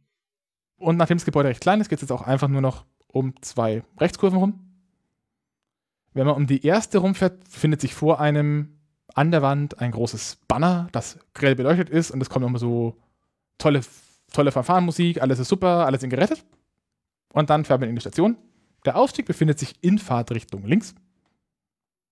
Mhm. Und wieder eine Einordnung. Wenn man da ausgestiegen ist, befindet sich vor einem, bereits meistens offen, das Fach mit dem Gepäck. Da geht man hin, holt sein Zeug raus und geht dann wiederum nach links, also quasi hinten aus der Station raus. Und durch einen Tunnel, der für mein Dafürhalten schon sehr dunkel ist. Also der ist gut dunkel und ich finde ihn fast ein bisschen zu dunkel. Da könnte ein bisschen mehr Licht sein. Der führt nach unten, wieder nach links. Ähm, und dann kommt man zu etwas, das man, ne- äh, das man sehr häufig nennt ähm, Exit Through Retail. Okay. Weil. Weil man einen Laden betritt. Also der Ausgang der Achterbahn ist gleichzeitig ein Laden, in dem man Merchandise und Ride-Fotos Ach, zur jetzt, Achterbahn ach, kaufen kann. wegen, ach Gott. Ach, Museum, äh, Museumsladen. Der Museumsshop, Mhm. richtig. Ah, nice, okay. Und was kann man sich denn da alles kaufen? Oder was hast du dir gekauft? Ich habe nur ein T-Shirt. Mhm. Ähm, das ist so das Standardding. Und ich habe inzwischen auch den Soundtrack, aber den habe ich mir direkt beim, beim, bei der Firma bestellt, die das Ding komponiert hat. Nee, den habe ich Mhm. in einem anderen Shop gekauft. Mhm. Also den Soundtrack gibt es als einzelne, einzelne CD. Mhm. Der ist durchaus ziemlich cool, wenn man auf sowas steht. Ich mag den vor allem so zum Arbeiten, so nebenher. Okay. Ähm, also diese dramatische Musik, die dann immer wieder auch entsprechend Ja, diese äh, Auf, wird. Aufbrausen, das ist so ein dum, dum, dum, dum, dum, dum, dum, dum, dum, dum, dum. Dazu singt dann noch ein Chor, Worte, die man im Normalfall im Turm auch nicht versteht.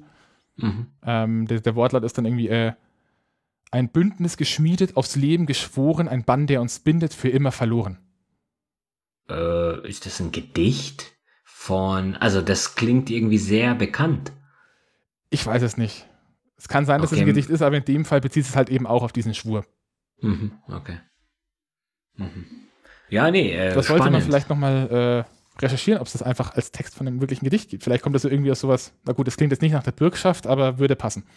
Vom, Ja, vom ja, also vom ich, ich, her. äh, ja, ja, ich hatte tatsächlich eher so ein bisschen Schiller im Ohr, aber äh, die Glocke ein bisschen auch, aber äh, man weiß es nicht. Richtig, man weiß es nicht. Ich weiß Ja. es nicht. Mein Versagen. Ich auch nicht. Ja, wir stehen jetzt dann quasi südlich von dem Gebäude auf dem Platz. In der Mitte befindet sich noch eine Statue von Erich Menwet. mhm. Und wenn wir uns jetzt wieder nach rechts wenden würden, dann kämen wir wieder auf den Weg Richtung Warteschlangeneingang, falls man nochmal fahren möchte. Ah, Auch schlau, ja. Beim ersten Mal bist du gleich wieder gefahren. Das weiß ich gar nicht mehr, das ist schon ziemlich lang her. Ich Mhm. glaube nicht. Aber am schlimmsten war einmal ein Tag, da waren wir drin und die haben quasi vier große Attraktionen, also vier große Thrill-Attraktionen. Und Mhm. wir haben es irgendwie geschafft, an dem einen Tag die vier Thrill-Attraktionen jeweils viermal zu fahren. Uh, okay. Das war cool. ja. Äh, man merkt dir gerade an, dass du äh, Spaß hattest, ja. Das war's zur Geschichte. Also zur Mhm. Geschichte und zur Ride-Geschichte und zu dem, was man so als Fahrgast an sich mitnimmt.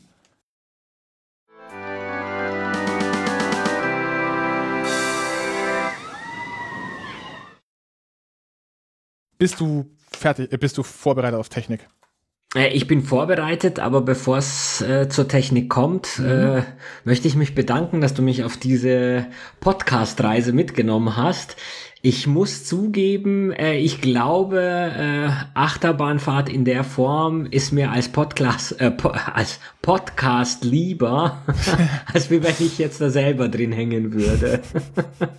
also das ist sozusagen mein Chicken Exit, hier zuzuhören. Oh. Aber tr trotzdem sehr, sehr spannend ähm, und äh, vielleicht traue ich mich dann irgendwann doch noch. Du mal. kannst ja klein anfangen. Also der Europapark hat sehr familienfreundliche Achterbahnen.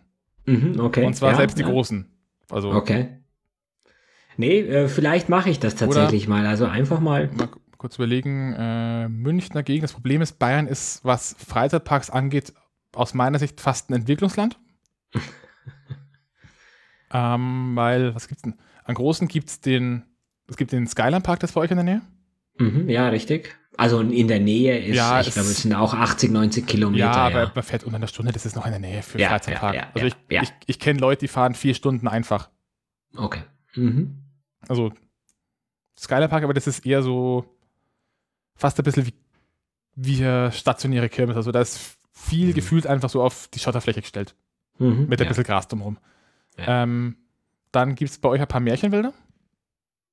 Märchenwald Ruhpolding hat eine Achterbahn. Oh, okay. Irgendwo gibt es noch, gibt's noch der, der, die, euch, die Euchkatzelbahn. Mhm. Dann gibt es, oder äh, also ihr habt zwei Mä- Märchenwälder mit Achterbahn auf jeden Fall. Äh, und den Bayernpark. Aber der ist Mhm. schon wieder fast Richtung Passau rauf. Mhm. Der, ist, okay. der Bayernpark ist tatsächlich ziemlich schön. Da habe ich eine Folge dazu. Höre ich mir nachher vielleicht noch kurz an, ja. Und vor allem wäre das auch mal eine Gelegenheit, Bekannte dazu besuchen. Immer verbinden. Wir hatten gerade eine kleine Wasserpause. Schätze ich mal Mhm. zumindest. Also bei mir Wasser in die Flasche, bei dir Fenster zu, damit kein Wasser ins Arbeitszimmer. Genau, es regnet gerade ziemlich stark. Aber davon lassen wir uns nicht schrecken. Und für uns geht es jetzt an das Technische. Ähm, ein paar allgemeine Dinge, dann komme ich kurz mit ein paar Details zu der Midcourse, zum Midcourse Brake Run, also zu der Zwischenbremse, weil ich da Nachfragen aus der Community hatte, wie sowas grob funktioniert an Mhm. vielen Punkten. Und natürlich die große Frage, wie zur Hölle können die einen rückwärts den Lift runter, runterschmeißen? Das Mhm. sollte ja eigentlich nicht. Äh, ja gut, wenn es geplant ist, ist okay, aber ansonsten wäre es schlecht, ja. Das Allgemeine. Ähm, das Schuh des Kernern wurde gebaut, wie, wie, schon mehrmals gesagt, von der Firma Gerstlau Amusement Rides und ist ein sogenannter Infinity Coaster. Ich werde es an der Stelle ein bisschen was weglassen, weil ich habe hier eine fast eine halbe Seite lange Beschreibung davon, wie jetzt geometrisch diese Schienen zusammengebaut sind und wo welche Strebe ansetzt. Kurz geführt, ähm, Infinity Coaster benutzen ein, äh, haben ein Schienensystem, das an Bühnentraversen erinnert. Das heißt, man hat mehrere fast gleich dicke Rohre, die in drei oder vier X-Form angeordnet sind und zwischen denen sind gerade oder diagonal Streben angebracht. Mhm. Ähm, die sind filigraner als die andere Art Achterbahn zu bauen. Also die andere Art Schienen zu bauen ist, man nimmt ein dickes Zentralrohr oder eine Stahlblechkasten und baut dann von denen Wegstreben zu den, Lauf, zu den Laufrädern oder zu den Laufschienen. Mhm. Ähm, diese Traversenschienen sind filigraner, also die stechen, die, die, die wirken aufs Auge nicht so wuchtig haben aber dafür ein bisschen weniger Traglast. Das heißt, man braucht mehr Stützen, um die Kräfte abführen zu können. Und das ist eines der großen Probleme mit dieser Achterbahn, weil das Herzelement wird von vielen Leuten als ein Stützenwald beschrieben. Mm, okay. Da gibt es später auch noch einen Trivia-Faktor zu, einen kleinen. Ähm, die Bahn besteht im Außenbereich fast ausschließlich aus einem Dreipunkt-Schienensystem, also im Querschnitt ein Dreieck bis auf die Schlussbremse und der Großteil der Strecke im Inneren der Bahn, das ist ein Zwei-Punkt-System. Also quasi eine Leiter. Mhm. Wo hast du eigentlich diese ganzen Informationen her? Weil während der Fahrt kannst du sie nicht gesammelt haben. Na gut, das, was außen verschieden sind, kann man sich anschauen. Okay. Und welche Schiene welche Vor- und Nachteile hat, das liest man sich halt Stück für Stück an. Okay. Und das fällt einem, also gerade mit dieser Anzahl an Stützen, das fällt auch einfach irgendwann auf, wenn man sich mit sowas beschäftigt. Mhm. Der Rest ist alles irgendwie, wo, wo welche Fußpunkte, welche Sprossen wohin führen. Ähm, ich hatte, glaube glaub ich, schon mal in einer anderen Folge noch kurz erwähnt, die Gerstauer Dreipunktschienen erkennt man daran, dass an der Stelle, an der die Stützen auf die Schiene treffen, die Schiene verstärkt ist durch äh, ein V-förmiges Vierkant, Vierkantrohr. Hat man quasi dann von der unteren von diesen drei, von der, von diesen, von der unteren diesen drei Schienen zu den links und rechts befindlichen jeweils nochmal so ein Vierkantrohr drin. Mhm. Und wie viele äh, Bahnen gibt es insgesamt in dieser Bauweise? Weil das scheinbar von dem. Das ist von dem Hersteller, also die haben ein ähnliches Schienensystem auch für eine andere Achterbahn, oder für einen anderen mhm. Achterbahntyp, der quasi der kleine Bruder ist, von dem sie in dem Park auch eine haben. Und da gibt es in Summe schon einige. Ah, okay. Also das sind, allein Infinity Coaster gibt es, glaube ich, weltweit über ein Dutzend inzwischen. Mhm. Und die bauen auch weltweit oder tatsächlich eher nur in Europa? Die bauen vor allem aktuell in Europa und den USA. Mhm. Wobei das auch ganz witzig ist, weil die Amis sich immer beschweren, wenn die mal bei uns die Gerstlauer Bahn gefahren sind, warum sie nicht solche Gerstlauer Bahnen bekommen, sondern immer den in Anführungszeichen Scheiß. Okay. Und warum? Das weiß keiner. Wahrscheinlich, weil die okay. Amis das einfach nicht kaufen wollen. Ah, okay. Entweder weil es ihnen zu teuer ist oder vielleicht gibt es aber auch rechtliche Vorgaben. Recht, rechtlich glaube ich fast nicht. Ich glaube, es liegt eher daran, dass es irgendwie zu teuer ist. Das Transport, hm. Produktion, Einrichtung. Okay. Ich weiß gar nicht, ob Gerstlauer in den USA einen eigenen Schienenhersteller hat. Also oft ist es so, dass Hersteller irgendwie in mehreren Ländern verschiedene Stahlbaufirmen haben. Oder ob die quasi die komplette Achterbahn von Italien aus in die USA bringen. Mhm. Wir hatten vorhin eine kleine mittlere Bremse. Da stellt sich die Frage, warum gibt es die überhaupt? Äh, um runtergebremst zu werden. Tatsächlich steckt ein bisschen mehr dahinter. Ich wollte da schon länger mal eine andere Folge dazu machen, aber mir fällt einfach kein sinnvolles Konzept ein. Deswegen jetzt an dieser Stelle eine Kurzeinführung. Bei Achterbahnen gibt es sogenannte Blockbereiche oder Blockbremsen.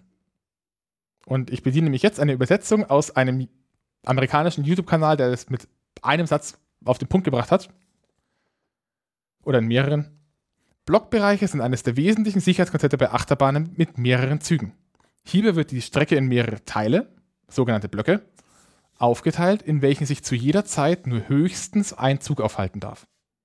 Am Ende jedes Blocks gibt es eine Möglichkeit, die Züge zu stoppen, für den Fall, dass der vorherige Block noch durch einen Zug belegt ist oder die Achterbahn gestoppt wird.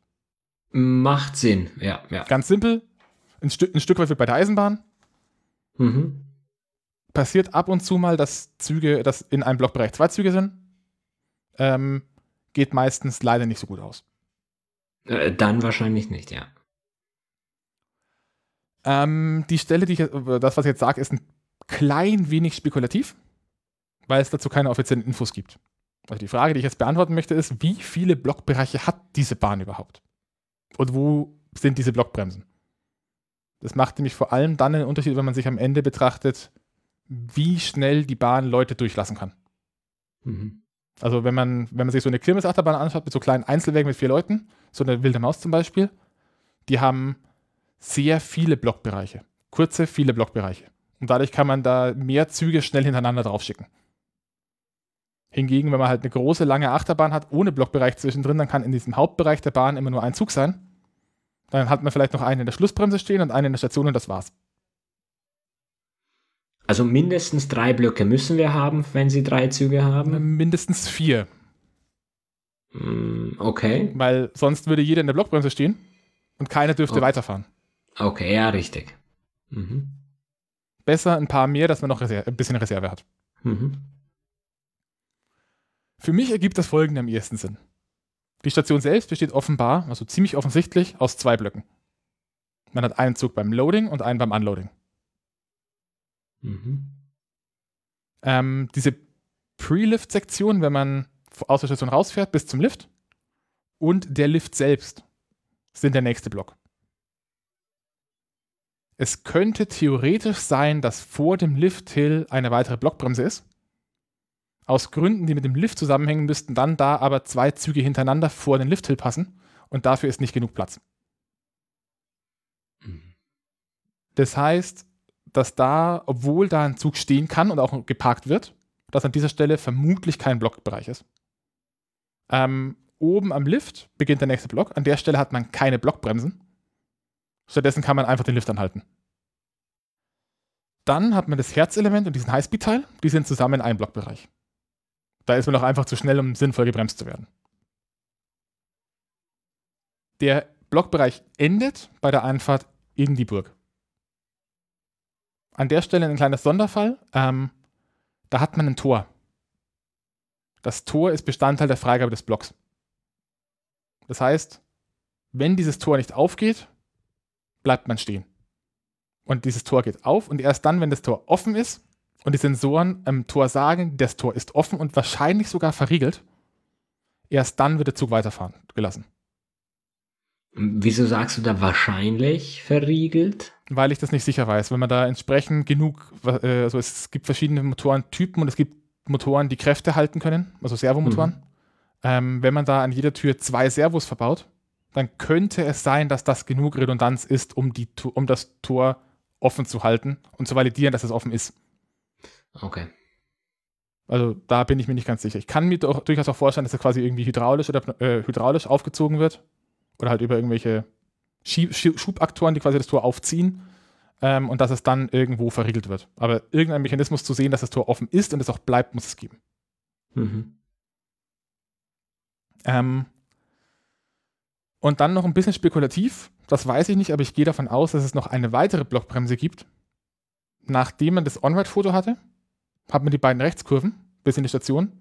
Und ich würde schätzen, dass es da zwischendrin auf diesem kurzen geraden Stück, wo man auf dieses komische Siegel zufährt, nochmal eine Blockbremse gibt. Warum? Erstens ist da Platz. Und zweitens muss man sich auch mal überlegen, was passiert, wenn die Achterbahn in einen Zustand geht, in dem keine neuen Züge losgeschickt werden können, die Bahn aber weiterfahren darf. Das gibt es manchmal. Also man, es gibt zwei Stufen an Fehlern, also quasi einen kritischen Fehler, da wird alles sofort gestoppt bei der nächsten Gelegenheit und es gibt so kleinere Fehler, da darf zum Beispiel kein Zug mehr rausfahren, aber der Rest läuft erstmal weiter, solange es geht. Und in dem Fall hätte man, wenn man da einen Block hat, einen Zug in der Einstiegsstation, einen in der Ausstiegsstation und einen direkt hinter der oder vor der Ausstiegsstation.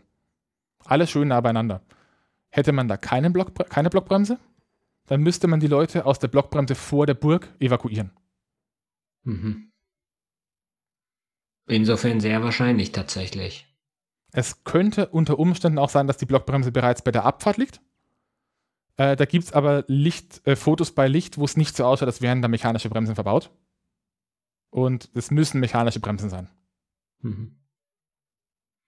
Ähm, jetzt vielleicht nochmal zu den Geschwindigkeiten. Du hast ja vorhin gemeint, bei den, äh, bei diesem Herzelement, da ist man zu schnell äh, entsprechend, dass da direkt äh, da mehrere Blöcke drin sind.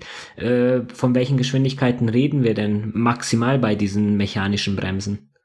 Das hängt davon ab, wie man sie baut. Ähm, man kann mit mechanischen Bremsen ungefähr äh, an sich alles bremsen. Okay. Aber normalerweise versucht man heutzutage eine Bahn auch so zu bauen, dass wenn man einen Zug irgendwo auf der Strecke stoppt und es ist kein gravierendes Problem, dass man den Zug weiterschicken kann. Mhm. Wenn man das zum Beispiel in diesem, nach diesem Herzelement so eine Bremse verbaut und man bremst den Zug komplett runter, dann darf man mit einem Kran kommen und den Zug von der Schiene nehmen. Mhm. Das ist da halt einfach ein bisschen dumm.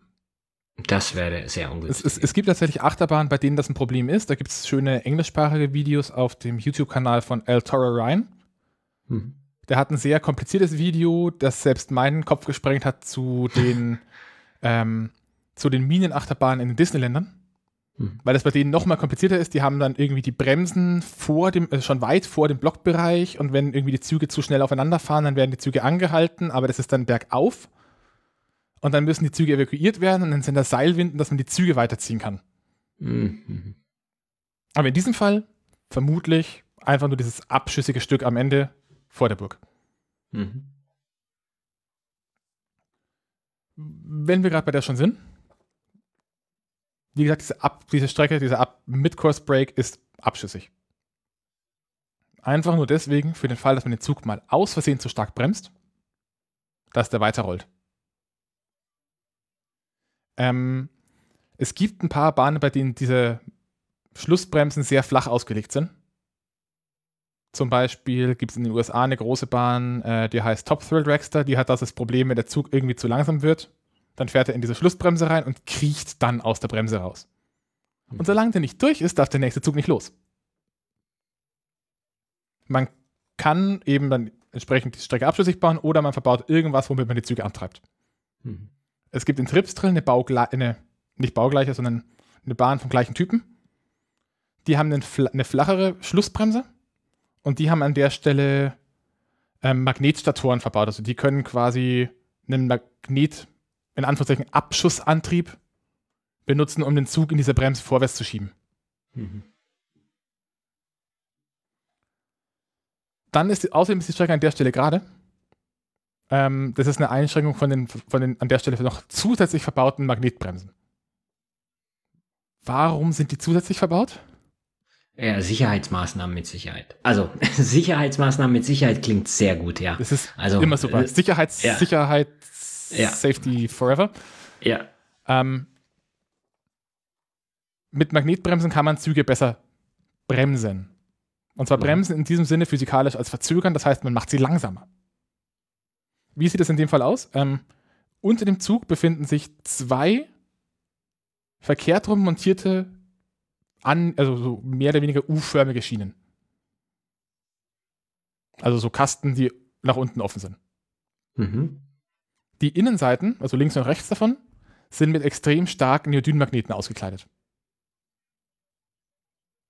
Auf der Schiene selbst, angebracht sind auf der richtigen Position, ähm, zwei Kupferbleche oder Bleche meistens mit einer Kupferlegierung die in dieses U reinführen, wenn der Zug geradeaus drauf fährt.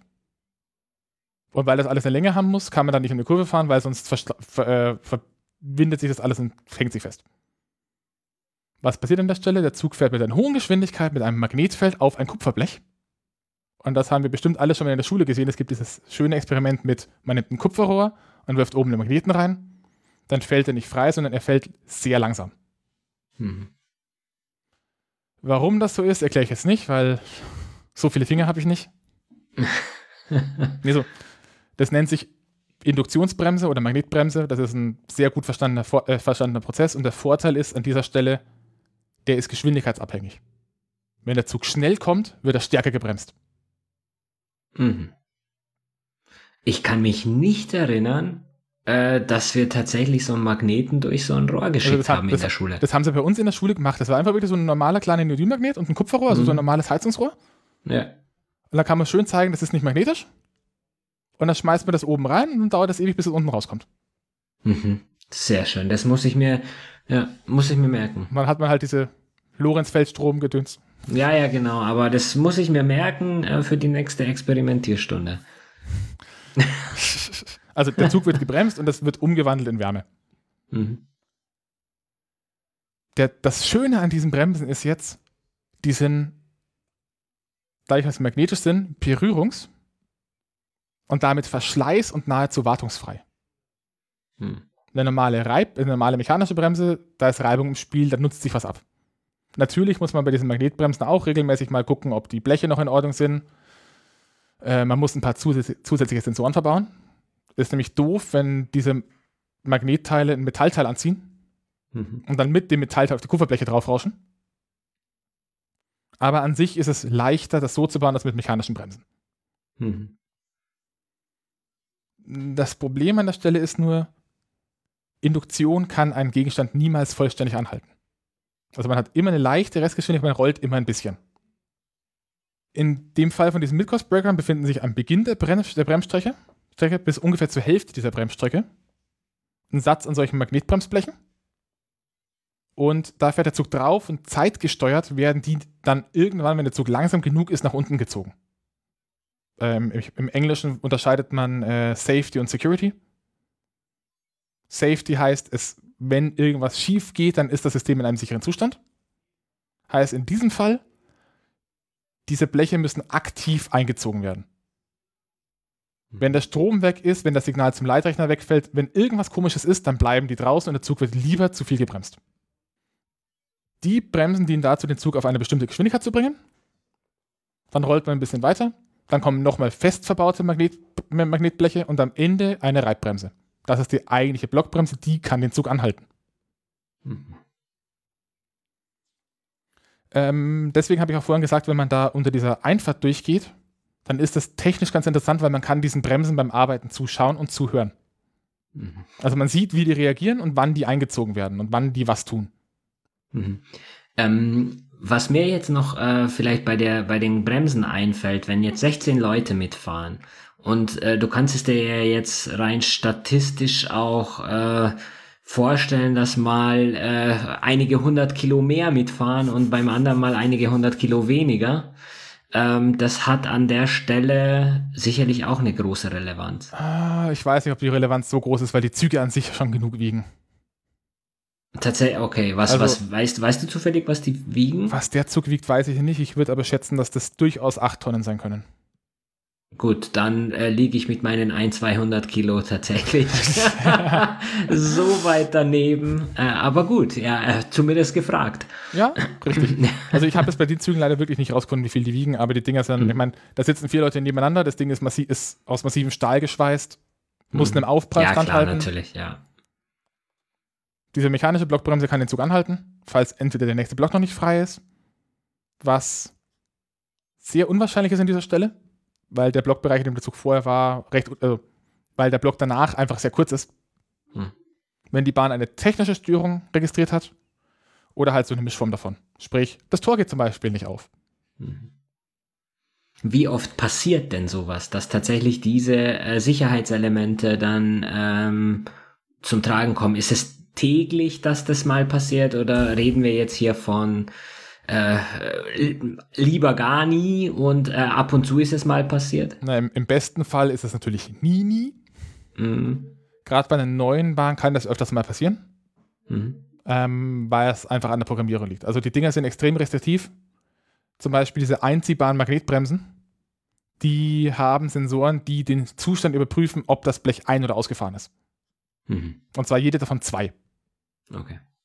Wenn davon einer ausgefallen ist, dann kann es schon sein, dass die Achterbahn in einer Störung geht. Hm. Da gibt es auch ein schönes Video, das ich auch verlinken muss. Ist ein amerikanischer Student, der als Masterarbeit ähm, ein Achterbahnmodell 3D gedruckt hat und zusammengearbeitet hat mit, Herst mit einem Hersteller von Automatisierungssensorik und Systemen und er hat dieses Ding tatsächlich so gebaut, dass es eine vollwertige Achterbahnsteuerung ist, mit allem drum und dran. Also sämtliche Fehlermeldungen, Fehlerzustände, wie Züge behandelt werden, welche Systemzustände es überhaupt gibt, Wartung oder dürfen Leute mitfahren oder, oder, oder. Ist ein Riesentrum. Und da gibt es ein einstündiges Video, wo er fast sämtliche Zustände, die die Bahn haben kann, erklärt und welche Fehler es geben kann und woran das liegt und Wow. Es, es ist eine eigene, so, solche Sachen programmieren ist eine eigene Industrie. Mhm. Kann ich mir vorstellen, ja. Genug vom Midcourse Break Run, aber das, was wir von den Magnetbremsen gelernt haben, das können wir im Kopf behalten. Kommen wir zur großen Frage: Wie funktioniert das mit dem Lifthill? Und auch hier fangen wir wieder mit einem Problem an, wie gerade eben bei der Bremse auch schon. Ähm, angenommen, wir haben eine Bahn mit mehreren Zügen. Eine ganz normale Achterbahn beginnt relativ kurz nach der Station bereits der Lifthill. Der, also der Zug fährt aus der Station raus, auf den Lifthill drauf. Der nächste Zug wird weitergeschoben in die Station. Der erste Zug wird zum Beispiel mit einer Kette den Berg hochgezogen. Und dann passiert das, was nicht passieren sollte, aber doch mal passiert. Die Kette reißt. Normalerweise würde dieser unter Umständen vollbesetzte Zug rückwärts runterrauschen, unter Umständen unten in einer Kurve entgleisen oder mit sehr hoher Geschwindigkeit auf den in der Station geparkten Zug auffahren. Mhm. Ist auch so zu Frühzeiten von Achterbahnen durchaus mal passiert. Aus diesem Grund haben Achterbahnen heutzutage etwas, das sich eine Rückfallsperre nennt. Das heißt, wenn man auf einen Lift fährt, dann gibt es im einfachsten Fall irgendwo so eine Zahnleiste, so wie so eine Sägezahnleiste.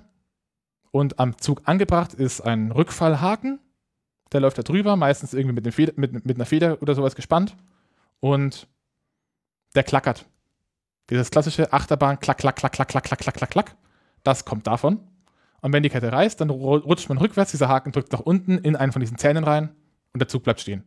Mit einem guten Ruck das ist immer noch nicht angenehm und kann durchaus Verletz Verletzte geben, aber besser als anders. Genau, ja. Mhm. Und in Europa ist bei, Ach bei bestimmten Achterbahnen mit einer bestimmten Höhe oder mehreren Zügen ähm, diese Rückfallsperre vorgeschrieben. Äh, ab einer bestimmten Höhe. Welche Höhe ist das? Also bei mehreren Zügen ist sie vorgeschrieben. Ähm, und bei bestimmten Lift-Hills ist sie vorgeschrieben. Ich glaub, weiß gar nicht, ob es ah, an Höhe okay. direkt liegt. Also zum Beispiel einfach, äh, manche Achterbahnen haben keine Kette, sondern die mhm. arbeiten mit Reibrädern, also sind dann zwei Motoren angebracht, auf denen oben drauf so kleine Rädchen sind. Der Olympia Looping zum Beispiel hat das. Und ich glaube, der Olympia Looping hat keine Rückfallsperre. Weil an der Stelle die Annahme ist, es gibt keinen Single Point of Failure. Hm. Wenn der Kette reißt, hält nichts mit dem Zug. Wenn eine dieser Motoren runterfällt, ja, dann ist der Zug so lang, dass acht andere Motoren immer noch halten. Hm. Der hm. Kern hat eine Kette. Heißt im Umkehrschluss, er braucht eine Rückfallsperre. Mhm. Wir fallen aber rückwärts runter.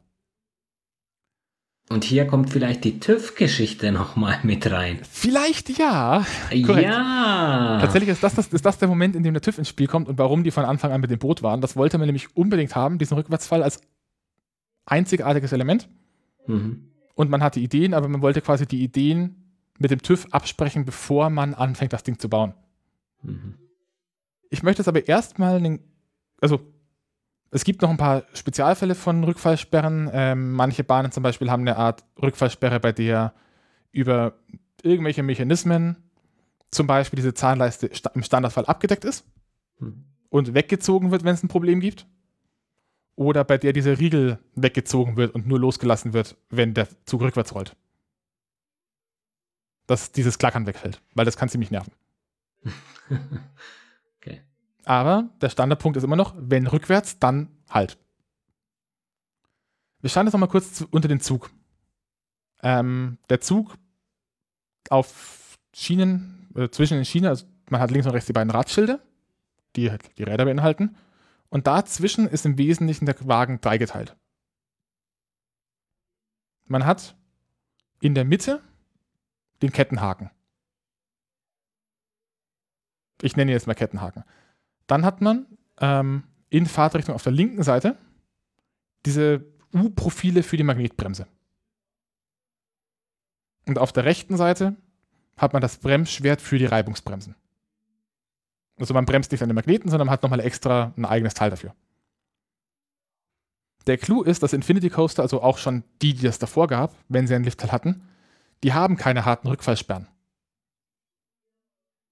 Stattdessen mhm. haben die sich links an den Lifthill ähm, Bremsschwerter gebaut, die auch wieder einziehbar sind und die so angesteuert werden, dass der Zug beim Hochfahren ähm, frei beweglich ist. Das heißt, die, die Bremsschwerter vor dem Zug werden eingezogen.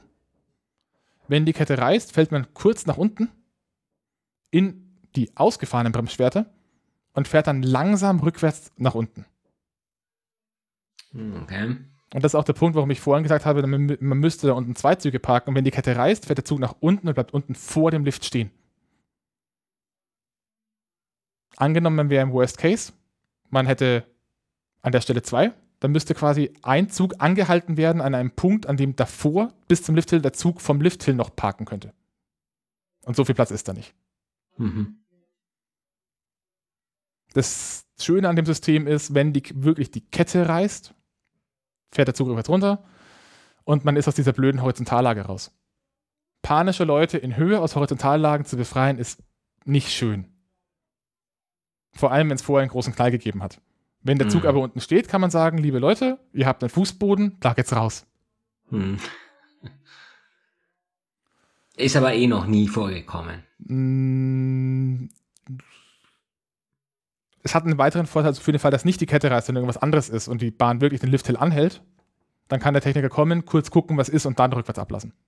Mhm. Und das kommt ab und zu mehr vor. Ah, okay. Also ich weiß nicht, ob hier, aber zum Beispiel gibt es in Großbritannien die Bahn des Smiler, da ist das ein, zweimal passiert. Ah, dass ja. Leute am Lifttisch stehen geblieben sind. Es gibt noch eine weitere Besonderheit bei den Bahnen. Normalerweise, also der simpelste Fall, und den haben auch die meisten Bahnen, hat man eine normale Kette und dann am Zug einen Kettenmitnehmer. Das heißt, der Zug hakt in die Kette ein. Mhm. Das ist auch wieder so ein Drum, das quasi nach unten fällt. Wenn man zu schnell auf die Kette auffährt, dann rattert er über ein paar Glieder drüber und hängt dann irgendwann drin. Ist wieder das Problem, wenn Zug in Kette, wie macht man den Rückwärtsfall? Deswegen benutzt diese Achterbahn ein anderes System, bei dem man einen Haken am Zug hat und an der Kette an einer bestimmten Stelle einen sogenannten äh, den Mitnehmer aufgebracht hat. Das heißt, man hat ein Teil an die Kette angebaut und das Teil hakt in den Zug ein. Hm. Aber dadurch ist es, äh, wie oft äh, kommen diese Widerhaken denn auf der Kette denn vor? Weil äh, nachdem ihr drei. Soweit ich weiß, gibt es einen. Okay. Und dann immer wieder. Hm. hm ich glaube auch nicht immer wieder. Also diese Kettenmitnehmer bei solchen Achterbahnen, gerade in so in dem Fall, heißen meistens einen extrem erhöhten Steueraufwand weil man den meistens dediziert rückwärts zurückfahren muss. Okay. Das macht man nicht so häufig, außer man hat einen Grund dafür. Oder man hat halt eine andere Bahn. Bei, bei manchen Bahnen gibt es die auch, glaube ich, mehrmals, aber da bin ich jetzt nicht, nicht, nicht so ganz sicher. Mhm. Da müsste man mal nachfragen. Kommen wir zum technischen Ablauf des Rückwärtsfall. Der Höhepunkt der Bahn. Der Zug kommt aus der Station und stoppt kurz vor dem Lifthill. Dann fängt ein bisschen das Rattern an der Mitnehmer kommt quasi von unten hinten und hakt unten in den Zug ein. Mhm. Während man den Berg, äh, während man den Lifthill hochfährt, werden vor einem immer wieder stückchenweise diese Bleche eingezogen, damit man nicht gegen die Wirbelstrombremsen den Zug nach oben ziehen muss. Mhm. Wenn der Zug vorbeigefahren ist, dahinter fahren sie direkt wieder aus. Das Einziehen kann man auch sehr schön beobachten. Die Dinger haben nämlich kleine grüne Kontrollleuchten. Und es ist dunkel. Das heißt, wenn man in der ersten Reihe sitzt, dann sieht man, wie die Teile arbeiten. Wie gesagt, wenn die Kette reißt, würde man kurz rückwärts fallen und dann in die ausgefallene Bleche fallen und gebremst nach unten fahren. Fast ganz oben, ich habe nicht herausgefunden, wie hoch, hält der Zug an. Also die Kette und der Zug. Und an der Stelle befinden sich jetzt nicht nur auf der linken Seite die Magnetbleche, sondern auf der rechten Seite befinden sich auch Reibbremsen. Die packen den Zug. Dann läuft kurz diese Show ab. Und ich habe vorhin schon gesagt, es rattert komisch. Was da passiert ist, der Mitnehmer läuft den kompletten Weg nach unten. Mhm. Also der fährt rückwärts, komplett nach unten, unten aus dem Weg für den Fall, dass der Rückwärtsfall schief geht, damit der Zug dann immer noch unten sauber zum Stehen kommen kann. Okay, ja. Dann fallen für die Strecke die Bremsen ein. Das waren am Anfang weniger, später wurden es mehr. Das so, so hat man quasi diese Fallgeschwindigkeit erhöht, indem man einfach mehr von diesen Blechen einzieht. Ähm, 11 Meter pro Sekunde wären ohne Reibung eine Fallhöhe von ungefähr 6 Metern. Mit Reibung würde ich jetzt schätzen eher so 10 bis 11. Weiß ich nicht mhm. genau. Gibt es keine Zahlen zu. Die mechanischen Bremsen öffnen, der Zug fällt rückwärts runter, fällt im freien Fall, dann in die Magnetbremsen. Die bremsen einen runter bis zu einer bestimmten Geschwindigkeit. Und irgendwann erreicht der Zug einen weiteren Satz mechanischen Bremsen, die den Zug wieder festhalten. Und an der Stelle, für den Fall, dass diese Bremsen versagen, deswegen musste der Mitnehmer ganz nach unten fahren. Weil mhm, dann würde man okay. weiter nach unten rutschen und unten zum Stehen kommen. Mhm. Wenn man da wieder hängt, dann kommt wieder dieser Archäologe, der mit einem redet. Und an der, dann hört man wieder das komische Rattern. Das ist der Mitnehmer, der wieder von hinten kommt und zum Zug fährt. Und dann klingt das Ding ein, man fährt nach oben und wird oben drüber geworfen. Mhm. Ohne Gewehr, wie bereits gesagt, ich gehe davon aus, dass an dieser Stelle, wenn man quasi da oben rüber geworfen ist, dieser Mitnehmer wieder rückwärts den kompletten Weg nach unten fährt. Weil ähm, eine Kette in der Längenordnung einen Spanner braucht. Weil Temperaturen und so und auch Verschleiß wird ja auch ein bisschen länger. Äh, das, und ein Spanner ist meistens so ausgelegt, man hat den Motor, da läuft die Kette in Anführungszeichen normal rum über ein Zahnrad. Und der Spanner ist davor oder dahinter angebracht, meistens davor in Kettenlaufrichtung. Und das ist ein großer Hydraulikzylinder, der quasi dann dagegen drückt. Das heißt, an dieser Stelle muss die Kette sich andersrum um ein Zahnrad rumlegen. Mhm. Also man hat da quasi so eine S-Stelle. Und ich, es kann durchaus sein, dass wir an der Stelle irgendwie einen Spezialfall haben, aber ich gehe eher davon aus, dass man an der Stelle einfach den Mitnehmer nicht durchbekommt. Mhm. Weil an einer Seite müsste er ja über das, äh, auf Seite des Zahnrads sein und dann wäre er im Weg. Mhm. Ja, macht Sinn, ja. Ähm, weil du vorhin auch gemeint hast, dass das ein Highlight eigentlich ist äh, von der ganzen Bahn. Ähm, ist eigentlich dann schade, dass das gleich zu Anfang kommt, oder? Ja, es, man braucht am Ende einer Bahn im Normalfall keinen Lifthill. ja gut, also nicht vielleicht am Ende, aber gleich zu Anfang ja. ist, das mit dem ist Highlight, ein bisschen zu früh. Das mit dem Highlight ist auch so eine andere Geschichte noch, das ist ein bisschen strittig. Aber es mhm. ist auf jeden Fall ein Alleinstellungsmerkmal. Okay. Mhm. Ja, das war es zur Technik soweit. Ein bisschen Spekulation, aber ich glaube, im Großen und Ganzen sollte ich es richtig haben. Mhm.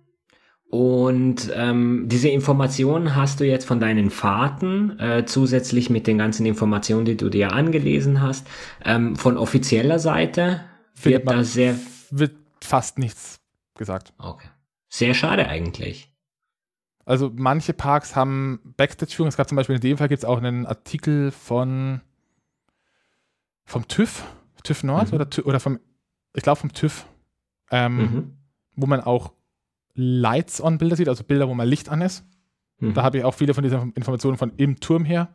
Und da werden auch ein paar Kleinigkeiten erklärt, aber wirklich in dem Detailgrad erklärt man das meistens nicht. Hm. Das wäre natürlich ziemlich cool. Also, falls jemand vom Hansapark zuhört, mhm. ich würde auch mal sehr früh aufstehen und zum Zeitpunkt, wenn das Ding äh, in der Inspektion ist, das mal mitmachen. Aber ich glaube nicht dran.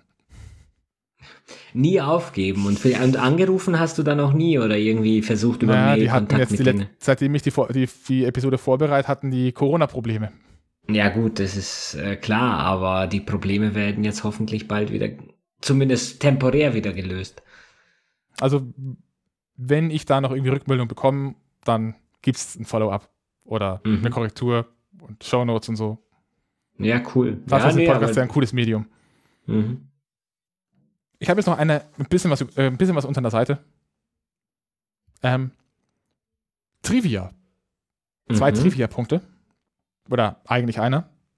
Ähm, an der Stelle, an der der Turm steht, befand sich vor ein, äh, ein, Freefall, ein Freifallturm oder ein Bungee, Bungee Drop, also so ein okay. mhm. Freifallturm. Äh, was echt witzig ist, weil die haben den abgerissen, um eine Achterbahn mit Freifall hinzubauen. Sehr gut. Und ja. um dann ein paar Jahre später woanders einen richtigen Freifallturm hinzusetzen. Hm. Ähm, Wie richtig? Also, äh, Also es, es gibt das, was, was oft auf der Kirmes steht als Freifallturm, also die, die, dieses Pft, Pft, Pft, Pft machen, wenn sie fahren mhm. und die rauf und runter fahren. Das ist technisch eher ein schneller Aufzug. okay. Und es gibt aber auch Freifalltürme, da gibt es auch in Süddeutschland einen, der oft unterwegs ist. Ähm, das sind dann wirklich Gestelle, die wir, da sitzt man drin, dann wird man nach oben gefahren und dann wird man ausgeklinkt. Hm. Und dann fällt man runter. Hm. Einmal. Ähm, die arbeitet übrigens auch meistens mit Magnetbremsen. Also zumindest bis zu einem bestimmten Teil. Und irgendwann müssen sie ja dann auch ganz anhalten. Naja, ganz, ganz, ganz unten liegen sie dann auf. Da haben wir dann ein Gestell, auf dem die aufliegen. Aber bis dahin kann man die schön mit Magnetbremsen kontrollieren. Mhm. Und man hat kein Problem damit, dass die Dinger ausfallen können, weil es sind Magnetbremsen. Yay! Mhm. Neben dem Kernern, so nordwestlich davon, Mhm. neben dem Gebäude, befand sich früher noch ein Starflyer. Das ist ähm, mein Endgegner, eine Art sehr hohes Kettenkarussell. Dein Endgegner. Ich hasse Kettenkarussells. Ähm, Kettenkarussell, das auch noch hochfährt. Mhm. Und zwar, äh, weil dir das zu schnell, zu, äh, zu langsam, zu was auch immer ist. Äh, zumindest auf Wellenfliegern, also auf diesen ganz klassischen, die dann oben noch in den Kopf kippen, Mhm. da wird mir schlecht. Ah, okay. Sonst nirgendwo, aber auf den Dingern wird mir schlecht. Mhm. Spannend. Also, äh, ja, nee, wir wollen das jetzt nicht näher ausführen, wo mir schlecht wird. Aber die Vorstellung hat mir schon leichte äh, Bauchschmerzen bereitet, gebe ich gerne zu. Du kannst dir dann später nochmal ein On-Ride-Video anschauen. Mhm. Mach Ähm. ich gerne. Solange ich nur schauen muss. Ja, ja. Ähm, das Interessante, äh, der steht aber nicht mehr, weil Mhm. der teilweise im Windschatten des Turms stand. Mhm. Das heißt, man hatte dann an der Stelle Scherwinde und die haben dann dafür gesorgt, dass dieses Ding, dass es einfach zu gefährlich wurde. Mhm. Der wurde abgerissen. An der Stelle steht heutzutage ähm, ein Skyfly vom selben Hersteller wie der Canon. Das ist noch schwerer zu erklären. Im Wesentlichen ist es eine Art Karussell, bei der man selbst steuern kann, wie man sich überschlagen will, wenn Mhm. man die Technik drauf hat. Und das Ding ist, äh, heißt Kernapulten und ist thematisiert als ein Katapult, das eine der automatisierten Verteidigungswaffen der Burg ist. okay. das ist wirklich gut, ja. Tipps für die Fahrt, auch wenn es dich nicht betrifft. Ähm, der erste Tipp, und das ist meines Erachtens der wichtigste, aktiv mitfahren. Das heißt, Rücken weg von der Lehne. Mhm. Ähm, und eher locker bleiben oder sogar ein bisschen so motorradmäßig mit in die Kurven gehen. Also wenn man so eine schnelle Linkskurve hat und man biegt sich ein bisschen nach links und der Zug zieht einen mit, dann kann man dann locker bleiben und kommt dann quasi so raus, dass man nach rechts geneigt ist und der Zug unter einem quasi weitergekippt ist. Und dann sind diese Kurven zum Teil nicht ganz so abrupt, zumindest bei den ersten Fahrten. Wenn man es sich nicht wählt, äh, man kann es sich nicht wählen, wo man sitzt, aber der laut vielen Forenbeiträgen beste Platz der ganzen Bahn ist in der hintersten Reihe, ganz links.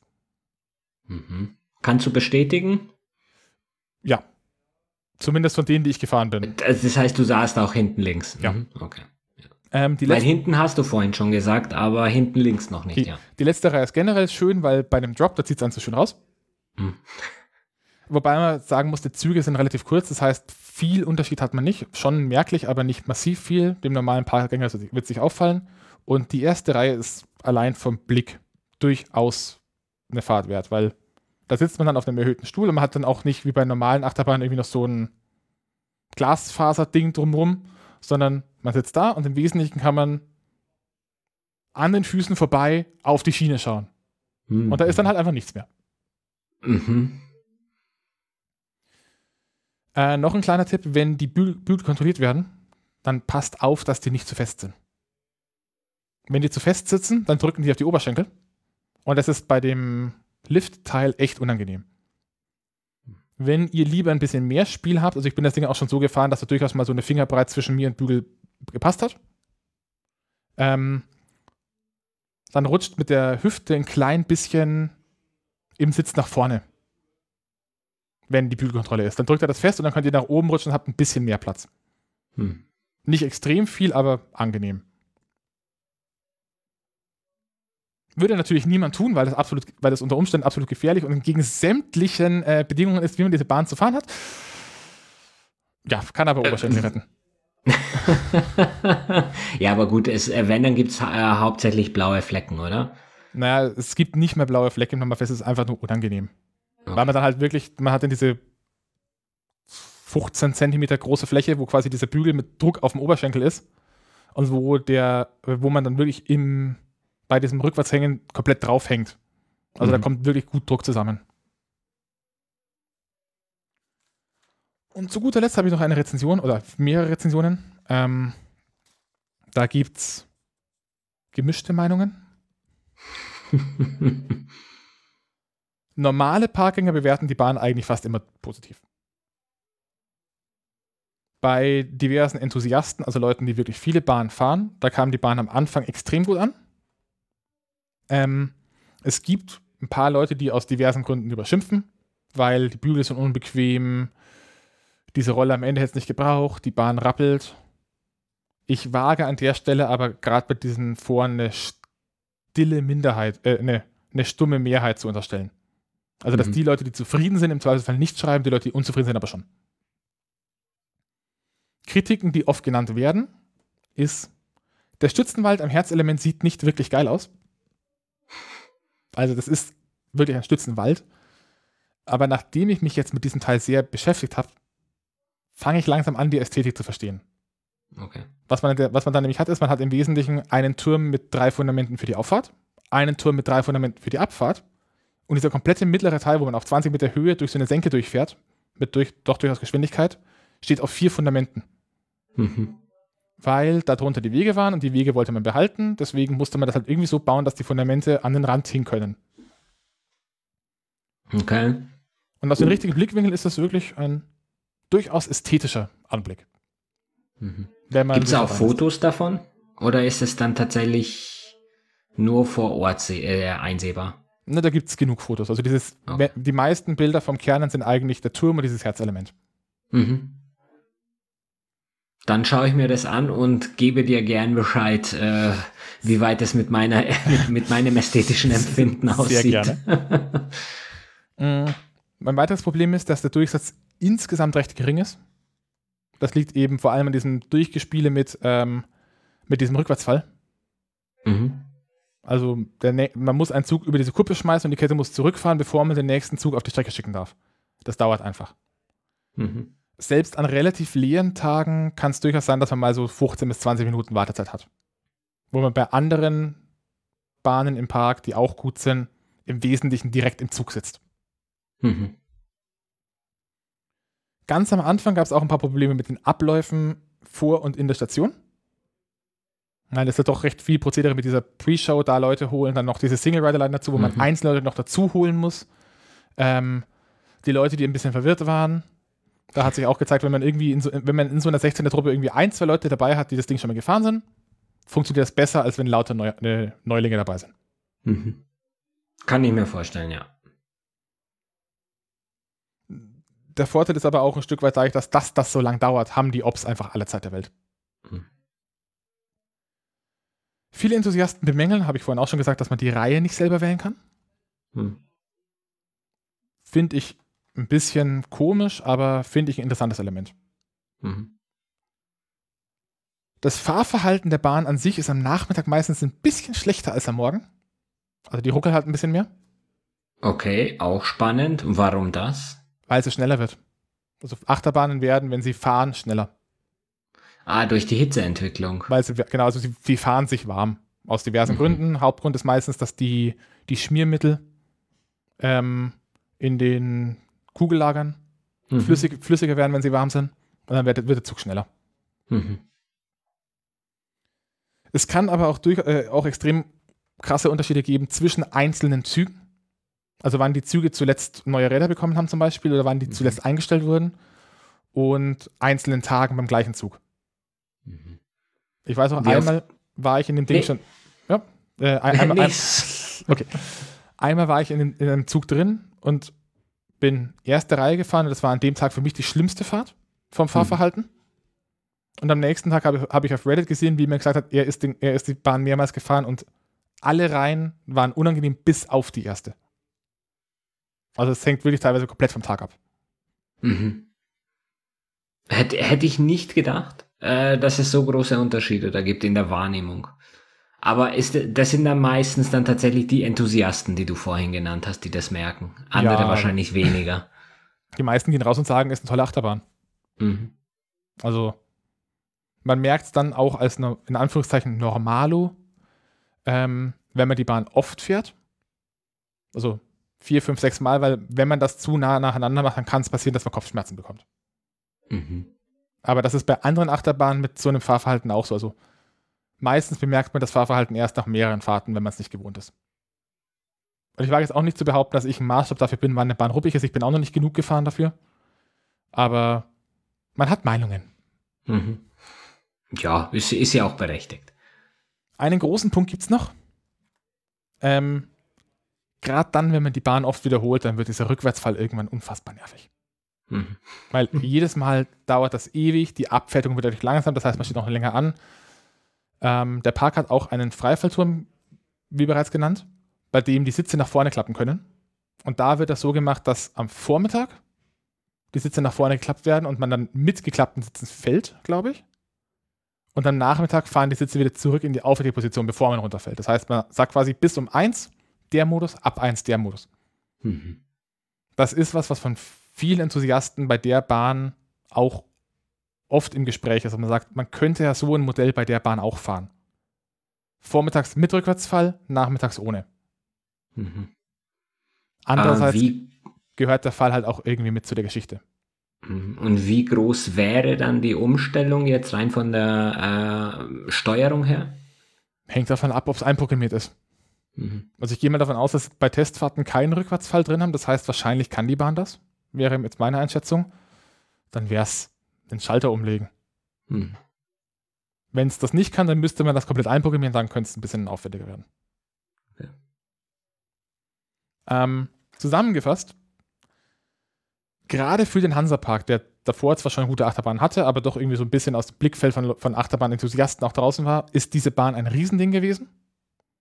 Und gerade in den USA kommt jedes Mal, jedes Mal, wenn es in den USA heißt, Gerstlauer baut eine Bahn. Und irgendwelche Leute machen YouTube-Videos darüber, dass Gerstlauer eine neue Bahn für die USA ange angekündigt hat. Und das wird spekuliert, was es ist und was die Leute wünschen. Fällt eigentlich immer. Vielleicht könnte es ja sowas sein wie Kernern. Das wäre cool. Okay. Weil's, also er hat auch einen Standard gesetzt. Der hat einen Standard gesetzt, weil es einfach dieses, dieses hohe mit diesen flachen Strecken zwischendrin, also diese schnellen Geschwindigkeiten niedrig am Boden, das gab es vorher so quasi noch nicht. Gibt es mhm. inzwischen ab und zu mal, aber die haben da echt einen Trumm sich aufs Feld gesetzt. Mhm. Und äh, die anderen Bahnen, die das so ähnlich umsetzen, sind aber nicht von, äh, von den gleichen Machern, sondern eben von anderen. Genau, das ist dann also Intermin baut, also ne, es gibt noch eine Firma namens Intermin, die sowas gerne baut. Mhm. Wo man halt irgendwie zwischendurch Sektionen hat, wo man recht tief am Boden bleibt. Mhm. Aber das würde auch heißen, äh, wenn jetzt, äh, wann 2015 ist das äh, gebaut oder fertig oder 2016 fertig gewesen? 2015. Genau, das heißt, dann ist, ähm, also dann haben sich wahrscheinlich die anderen das angeschaut äh, und gesagt, wow, okay, wir wollen sowas aufbauen, aber das muss ja geplant werden, dann haben sie es ja wahnsinnig schnell auf die Beine gestellt. Ja, wobei, also ich weiß jetzt nicht, wie lange solche Planungen wirklich laufen und wie viel man im Nachhinein noch anpasst. Kann auch durchaus sein, dass sowas vorher schon gefordert wurde. Aber es war halt, zumindest in dem, was ich, was ich bis jetzt gelesen habe und was ich auch so mitbekommen habe von den Bauzeiten her, so eine der ersten Bahnen der Wahrnehmung, die sowas in der Form haben. Also tiefe Punkte gibt es immer wieder mal. Der Silverstar mhm. zum Beispiel hat auch am Ende dann so einen relativ tiefen Punkt. Da ist aber viel von dem Schwung schon raus und man kommt auch nicht so tief. Da fährt mhm. man dann so drei, vier Meter über dem Boden, was immer noch ein Stück ist. Und hier hat man echt das Gefühl, man kann Blumen, Blumen aus dem Gras rupfen. Mhm. Ja, das war, das war mein kleines Referat zur Achterbahn der Spur des Kernen im Hansa. Vielen Dank. Also ich äh, möchte da gleich, äh, wie, wie man das halt so macht in der Grundschule, äh, dich sehr loben. Du hast dein Referat toll vorbereitet. Ähm, ich finde, dass du das vor allem sprachlich sehr gut umgesetzt hast. Äh, ich habe soweit, hoffe ich, auch alles verstanden. Das merkt man dann, wenn ich später den Test austeile. genau, richtig. Nee, also äh, tatsächlich, äh, vielen Dank, dass ich dazuhören durfte. Eine sehr spannende Sache und ähm, ja, vielleicht werde ich irgendwann mal, äh, zumindest weil ich jetzt so viel mehr weiß, mich doch trauen. Vielen Dank, dass du meine Notbremse warst. Sehr gut, ja. Also das, das ja, so, solange ich nicht nur eine Blockbremse bin. Gut. Was wir aber noch nicht besprochen haben, äh, wenn du jetzt äh, diese Fahrt oder in, insgesamt so als Grundkonzept das bewerten mü müsstest mit zehn Sternen, wie viele würdest du denn geben? Also das Gesamterlebnis? Ja. Ähm, von denen, die ich bis jetzt gefahren bin, neuneinhalb bis zehn. Wow. Also äh, extrem hoch. Es ist vom Storytelling her eine der besten Bahnen, die ich gefahren bin. Also es gibt ein paar, die mhm. besser sind. Ähm, sie hat, sie hat Thrill, sie hat Einzigartigkeit. Ähm, sie erzählt keine Geschichte wie ein Geschichtenonkel, der vorne steht und einem was vorliest, sondern sie macht es ein bisschen impliziert, was ich unfassbar mag. Die Bahn hat mich überrascht, wie ich das das erste Mal gefahren bin. Mhm. Ja, das ist ja cool. Und äh, welche Bahn kommt dann äh, auch auf neuneinhalb bis zehn Sterne bei dir? Na, einmal im gleichen Park gibt es noch die, den Fluch. Mhm. Der ist einen Ticken weiter vorn. Oh, okay. Gibt es dazu die Folge schon? Nee. Ich weiß nee. nicht, ob ich zu eine mache. ja, und an der Stelle haben wir es dann irgendwie vor lauter Verquatschen geschafft, kein richtiges Ende zu finden. Ich hoffe, euch hat es trotzdem gefallen. Ich bedanke mich nochmal sehr bei Attila, der mit mir trotzdem zwei Stunden, über zwei Stunden gesessen war und mir beim über eine Achterbahn blubbeln zugehört hat, die er in seinem Leben wahrscheinlich nie fahren wird. Ich hoffe, euch hat Spaß gemacht. Ich hoffe, ihr habt was gelernt. Und ich hoffe, ihr findet keine allzu großen Fehler. Bis zum nächsten Mal. Ciao.